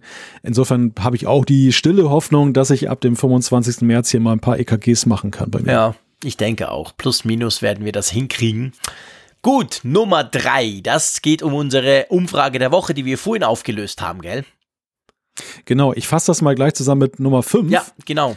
Denn äh, erstmal Nummer drei, das ist, das ist Markus, der hat uns geschrieben, bei eurer letzten Umfrage fehlen mir die uralten Produkte wie das Apple 2e. Das war mein erstes Produkt. Das, Geil. das damit erklärt sich, ja, das ist ganz witzig. Wir haben, und das wusste ich auch nicht, in dem Maße, dass wir eben doch eine ganze Reihe von Hörern haben, die dann wirklich bei Apple ganz am Anfang mit dabei waren, nicht erst dann mit iPhone oder späteren Produkten draufgesprungen sind auf den fahrenden Zug, sondern die wirklich dann Pionierarbeit damals dann auch noch mitgeleistet haben. Ja, wir haben viele und dann aber Apfelfunk bekommen, hören. Genau in diesem Bereich. Und ich meine, ich, also ich, ich bin ja beim, bei, eben beim Mac Classic eingestiegen. Das war so 1900, keine Ahnung, 91, 90, irgend so. Ich glaube 1990 oder so habe ich mir den geholt und dachte schon, ey, ich bin ah, ein alter Sack und ey, ich bin schon lange dabei. Aber haha, Pustekuchen, das war ja, das war ja quasi, da gibt's ja noch ganz andere Geschichten. Magst du noch das, die, die Nummer 5 vorlesen bei uns? Weil das so schön genau, dazu passt. Die passt nämlich wunderbar dazu. Das ist von Origade, also glaube ich ein Pseudonym und, und, er schreibt, mein Voting diese Woche für mein erstes Apple-Produkt ist unter Sonstiges einsortiert. Es ist ein Apple II von 1983, auf dem ich meine Diplomarbeit und das zugehörige Programm in Pascal geschrieben habe. Der Apple war mit einer Z80-Karte ausgerüstet, auf der das Betriebssystem CPM und das Programm Turbo Pascal lief, sowie ein Vorläufer von Word als Textverarbeitung. Der Apple war mit weiteren Zusatzkarten ausgerüstet, wie einer 80-Zeichen-Karte, Floppy-Controller, Speichererweiterung, 80 Zeichen übrigens übrigens, das, das würde für dich ja niemals reichen, einen Satz. Mein Gott, ich könnte könnt gar nie was tun. Speichererweiterung auf 64 Kilobyte sowie einer selbstentwickelten Ansteuerkarte für eine Olympia-Schreibmaschine als Drucker. Außerdem war ein, ich muss lachen, es tut mir so leid, geil. das ist einfach so cool. Außerdem war ein 128 Baut Akustikkoppler angeschlossen, der es ermöglichte, das auf einer Cyber 76 entwickelte Pascal-Programm auf den Apple II zu übertragen und dort weiterzuentwickeln. Ich habe damals viel gelernt über Rechnerarchitekturen und Betriebssysteme und den Apple II noch bis Anfang der 90er Jahre genutzt. Der Apple II startet heute noch problemlos nach mehr als 35 Jahren von den alten Floppy-Disketten. Ich bezweifle, ob das iPhone 4 aus meinem persönlichen Technikmuseum das schaffen wird. So geil. Und dann dabei waren noch einige Bilder, die dann das auch dokumentieren, dass wir also wirklich dann eben auch diesen Rechner sehen können. Und ich finde das wirklich extrem faszinierend. Und ich, ich stimme ihm auch zu. Das ist wirklich so, wer damals noch mit diesen Rechnern eingestiegen ist, der hat natürlich ein wesentlich profunderes Wissen auch sich aneignen müssen darüber, wie die Dinger funktionieren. Ja, also heutzutage, so cool das ja ist, dass du die alles mit grafischen Interfaces hast und worry-free, du musst dir keine Gedanken mehr darüber machen, wie etwas funktioniert, sondern nur, dass es funktioniert. Aber damals mit Kommandozeile oder in dem Fall noch mit, mit äh, Löten und, und irgendwelchen Zusatzkarten, du wusstest halt noch, wie die Dinge auch in einem Zusammenhang stehen. Ja, natürlich. Ich meine, da hast du natürlich ganz andere Dinge lernen müssen. Du hast ja zum Teil, also bei Apple war es am Anfang ja so, du hast die ja selber zusammengebaut. Den merkt er nicht mehr, aber der Apple I und der Apple II, die kamen ja teilweise je nachdem als, als, als Bausätze quasi. Und da musst du das Teil zuerst mal zusammenbasteln. Und ähm, ja, super spannend. Also vielen, vielen Dank, Origade, für diesen, für diese, diesen, diesen, diesen Rückblick ins ganz, ganz frühe ähm, Apple-Zeitalter. Da haben wir eben einige Zuschriften bekommen. Das war spannend. Gut, lass uns noch ein Feedback machen. Einverstanden. Da geht es nämlich ums iPad und ich finde, das passt ganz gut, weil wir auch schon ein paar Mal über das iPad jetzt gesprochen haben. Ist gut, wenn ich das mal kurz vorlese. Ja, das. Und zwar zwingend. schreibt uns der Michael. ich stehe vor dem Kauf eines neuen iPad Pro 2018 und komme vom R2. Es wäre toll, wenn ihr nun nach circa sechs Monaten Daily Use mal eure Meinung zum Besten geben könntet. Insbesondere der Alltag mit den verschiedenen Größen. Tendiere nach dem Test im Apple Shop zum Großen, obwohl ich immer dachte, von 9,7 zu 11 wäre perfekt. Wie gut lässt sich das 12.9er als Internet-Surfgerät oder auch als Netflix Sky-Gerät nutzen? Use Case, 20, 30 Prozent Protokoll etc. schreiben mit dem Stift. Excel, Word, Mail 30 Prozent, Rest Internet, Sport, Streaming. Außerdem suche ich ein Schutzcase ohne Tastatur mit variablen Winkeln. Das Any Angle Case von Logitech war genial. Schade, dass es das nicht mehr gibt für das neue Modell. Ja, dann lass uns mal oben anfangen, oder? Bei der Größe. Mhm. Du hast ja das 11er iPad Pro ja. vom letzten Jahr. Ich habe das 12.9er iPad Pro vom letzten Jahr. Also von dem her, wir sehen uns zwar nie, aber wir können zumindest beide unsere Erfahrungen beschreiben. Ich, ich, soll ich mal anfangen? Ja, gerne. Also meine, meine Erfahrung ist, dass das 12.9er, das neue, eben mit Face ID und, und ohne Rand, deutlich kleiner ist als das vorgängige. Das vorgängige war ja ein brutaler Klopper. Und das jetzt ist schon, was das anbelangt, relativ portabel. Ich habe es jeden Tag dabei bei mir im Rucksack. Es ist eigentlich, finde ich, ein fantastischer Notebook-Ersatz. Dafür brauche ich ihn ja sehr oft auch. Ich bin aber der Meinung, zum so Netflix im Bett oder Surfgerät irgendwo ist es fast ein bisschen zu groß. Kommt natürlich darauf an, wie du es brauchst, wenn du irgendwie auf dem Sofa sitzt und dir quasi dann irgendwie auf die, auf, auf, aufs Knie legst und dann da was drauf machst, das ist super. Aber immer wenn ich es irgendwo hochheben muss oder so, dann denke ich länger dann schon, das ist schon wahnsinnig schwer. Aber ich weiß halt nicht so, wie das kleinere ist, weil ich das kleine nicht mehr habe.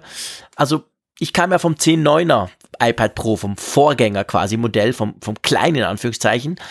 Und da war der Schritt, ich dachte zuerst, boah, krass, das ist ja riesig, das geht gar nicht. Aber der war erstaunlich gar nicht so groß. Aber es ist relativ schwer. Also mir fällt eigentlich nicht unbedingt die Größe auf, aber das Gewicht, auch im Rucksack, mir fällt dann schon auf, das Ding ist fast so schwer. Also jedenfalls mit dem Tastaturcover. Ich habe natürlich immer das Apple-Tastatur-Ding dran, muss man vielleicht dazu auch noch sagen. Aber diese Kombi ist fast gleich schwer wie mein MacBook Pro, mein 13 Zoll MacBook mhm. Pro. Ja, also ich bin, habe ja, wie du schon sagtest, das 11 Zoll Gerät und muss sagen, das ist auch so für meine Begriffe wirklich die Oberkante wenn es um wirkliche Mobilität geht. Also das, ich sehe es so wie du, dass das 12.9er bessere Qualitäten vermutlich hat, dann wirklich ein richtiger Notebook-Ersatz zu sein. Gerade wenn ich lese, Protokolle schreiben mit dem Stift und man will echtes DIN A4-Feeling mhm. haben, dann ist natürlich, dann, dann das, das spricht schon sehr stark für das 12.9er, wenn man dieses, ja. wenn man das viel macht und dann eben möglichst groß haben will. Die, die, das 11 Zoll Gerät bietet natürlich wesentlich mehr Fläche für Stiftarbeit.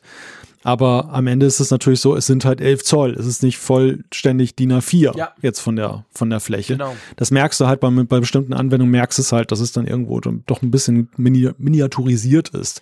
Aber ansonsten würde ich sagen, so, wenn, wenn ich an Netflix denke und so, mir fehlt nichts. Ich habe echt nicht das Gefühl, dass ich ein größeres Gerät brauche. Natürlich, klar, der Reiz im Kopf findet statt, dass man manchmal denkt, noch größer, noch größer, noch größer. Das dachte ich bei 9,7, das dachte ich bei 10,5 und ich gebe zu, auch bei 11 kann man, ist der, der Größenreiz dann durchaus manchmal noch vorhanden. Aber gegenüber 9,7 zum Beispiel ist es so, das ist wirklich eine Riesenfläche. Und der, der Gewichtsaspekt, man merkt eben auch, es hat zugelegt, mhm. besonders wenn du noch dann das, das Smart Keyboard ja. noch dran hast. Und ähm, es reicht. Ja. Es reicht. Also das ist, das ist wirklich noch eine gutes, ein gutes Handling. Apple hat da ein gutes Händchen bewiesen, was so dieses Austarieren der, der, des Gewichts und der Größe angeht. Aber mehr sollte es für mich nicht sein. Deshalb bin ich, muss ich sagen, immun gegen das 12,9 mhm. Zoll Gerät. Ja, also ich, ich würde nicht wechseln. Ich habe mich dran gewöhnt und ich finde es auch geil. Also zwischendurch, gerade wenn du es als Laptop quasi brauchst, ist es wirklich Hammer. Aber ich muss auch sagen, und vor allem für das, was der Michael schreibt, für seinen, für wie er das einsetzen muss, habe ich, denke ich, nimm dir das Elva, das ist klasse. Das reicht völlig. Du brauchst das große Ding nicht. Weil auch wenn du, also auch wenn du Netflix und Sky drauf guckst und jetzt nicht irgendwie im Bett liegend und du hältst das vor dein Gesicht, sondern irgendwie stellst es halt hin, du hast ja geschrieben Anstellwinkel irgendwie, dann dann denke ich, also das 11er ist auch gut. Klar, das 12,9er ist ein Riesenscreen. Das ist schon eindrücklich, wenn da Netflix drauf läuft, aber ich glaube, das ist bei deinem ja nicht so anders. So viel kleiner ist es ja auch wieder nicht, oder? Nein, also am Ende ist es ja so, auch gegenüber den Vorgängermodellen, wenn man jetzt die Zollzahl sich mal betrachtet, es ist ja nicht, das sind ja nicht riesige Welten dazwischen, sondern es ist halt immer so ein, so ein Fingerbreit mehr. Und genau. das letzten Endes auch das ist ja ein Punkt, der sehr stark eben abhängig ist vom Nutzungsverhalten. Also wenn du das zum Beispiel auf dem, auf dem Sofa nutzt und du, du setzt dich da gemütlich hin und hast das meinetwegen auf den Bauch gestellt oder so, der Bildschirm ist ja extrem nah an, an, an deinen Augen heran. Also das muss gar nicht riesengroß mehr sein. Das ist wie bei der VR-Brille, wenn du die auf der Nase trägst, dann hast du einen Riesenbildschirm und wenn du sie, wenn du das Bild dann natürlich dann irgendwie einen halben Meter weit weg hast, dann ist es dann miniaturklein. Und das, davon hängt eben auch viel ab, dann, wie man damit ja. arbeitet. Also gerade wenn man es jetzt dann ständert sozusagen dann mit so einem Case und dann irgendwo ähm, auf einen auf einen Couchtisch meinetwegen hinstellt, der ist aber zwei Meter weit entfernt, dann spielt natürlich Größe beim Display schon eine größere Rolle auch. Ja, ja, genau. Genau, das ist, glaube ich, ganz genau der Punkt. Vielleicht am Schluss noch zu diesem Schutzcase. Das stimmt, Logitech hatte ganz tolle Cases für die vorherige Version der iPad Pros. Ich verstehe nicht so ganz, warum die immer noch nicht auf die neuen gewechselt sind. Das ist komisch. Also klar, der Anschluss ist anders, da muss ein komplett neues Case her. Aber normalerweise ist, ist ja Logitech relativ schnell mit solchen Geschichten.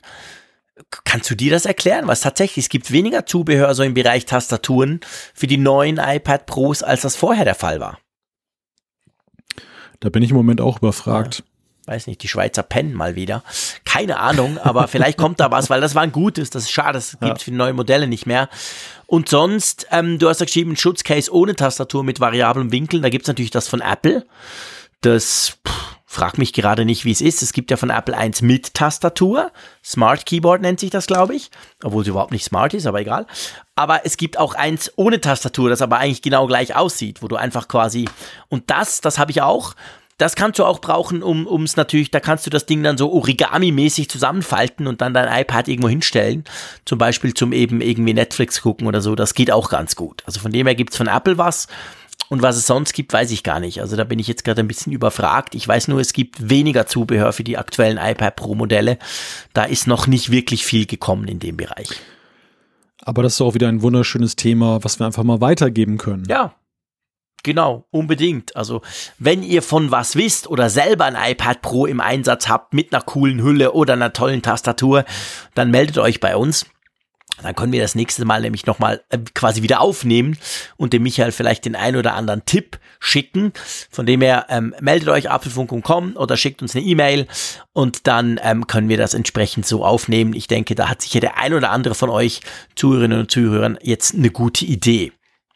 Apropos gute Idee, Malte.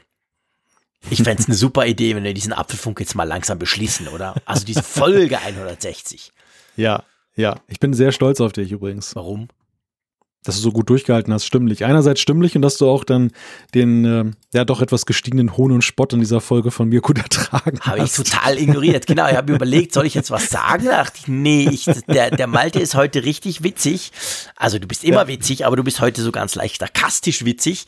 Ja, ich bin, ich stimmtechnisch bin ich erstaunt. Am Anfang dachte ich, oh, das geht schief, das wird gar nichts. Ganz komisch. Wir haben ja so eine Viertelstunde zusammen gequatscht. Machen wir immer vorher, um so ein bisschen einzugrooven. Da ging es einigermaßen gut und kaum ist das Mikrofon offen, hatte ich das Gefühl, ich habe gar keine Stimme mehr. Es hat sich dann so einigermaßen stabilisiert. Aber ja, wenn ich morgen heiser bin, weiß ich warum. Ist ja egal, das ist es wert. Von dem her hören wir jetzt auf zu quasseln, beziehungsweise der, der, der Frick aus Bern, der hält jetzt die Klappe und der freut sich schon auf nächste Woche. Und ich freue mich natürlich, hört ihr uns zu. Das ist das größte Lob, das finde ich klasse. Und ja, wie immer, tschüss aus Bern, wir hören uns nächste Woche wieder. Macht es gut, bis dann. Tschüss.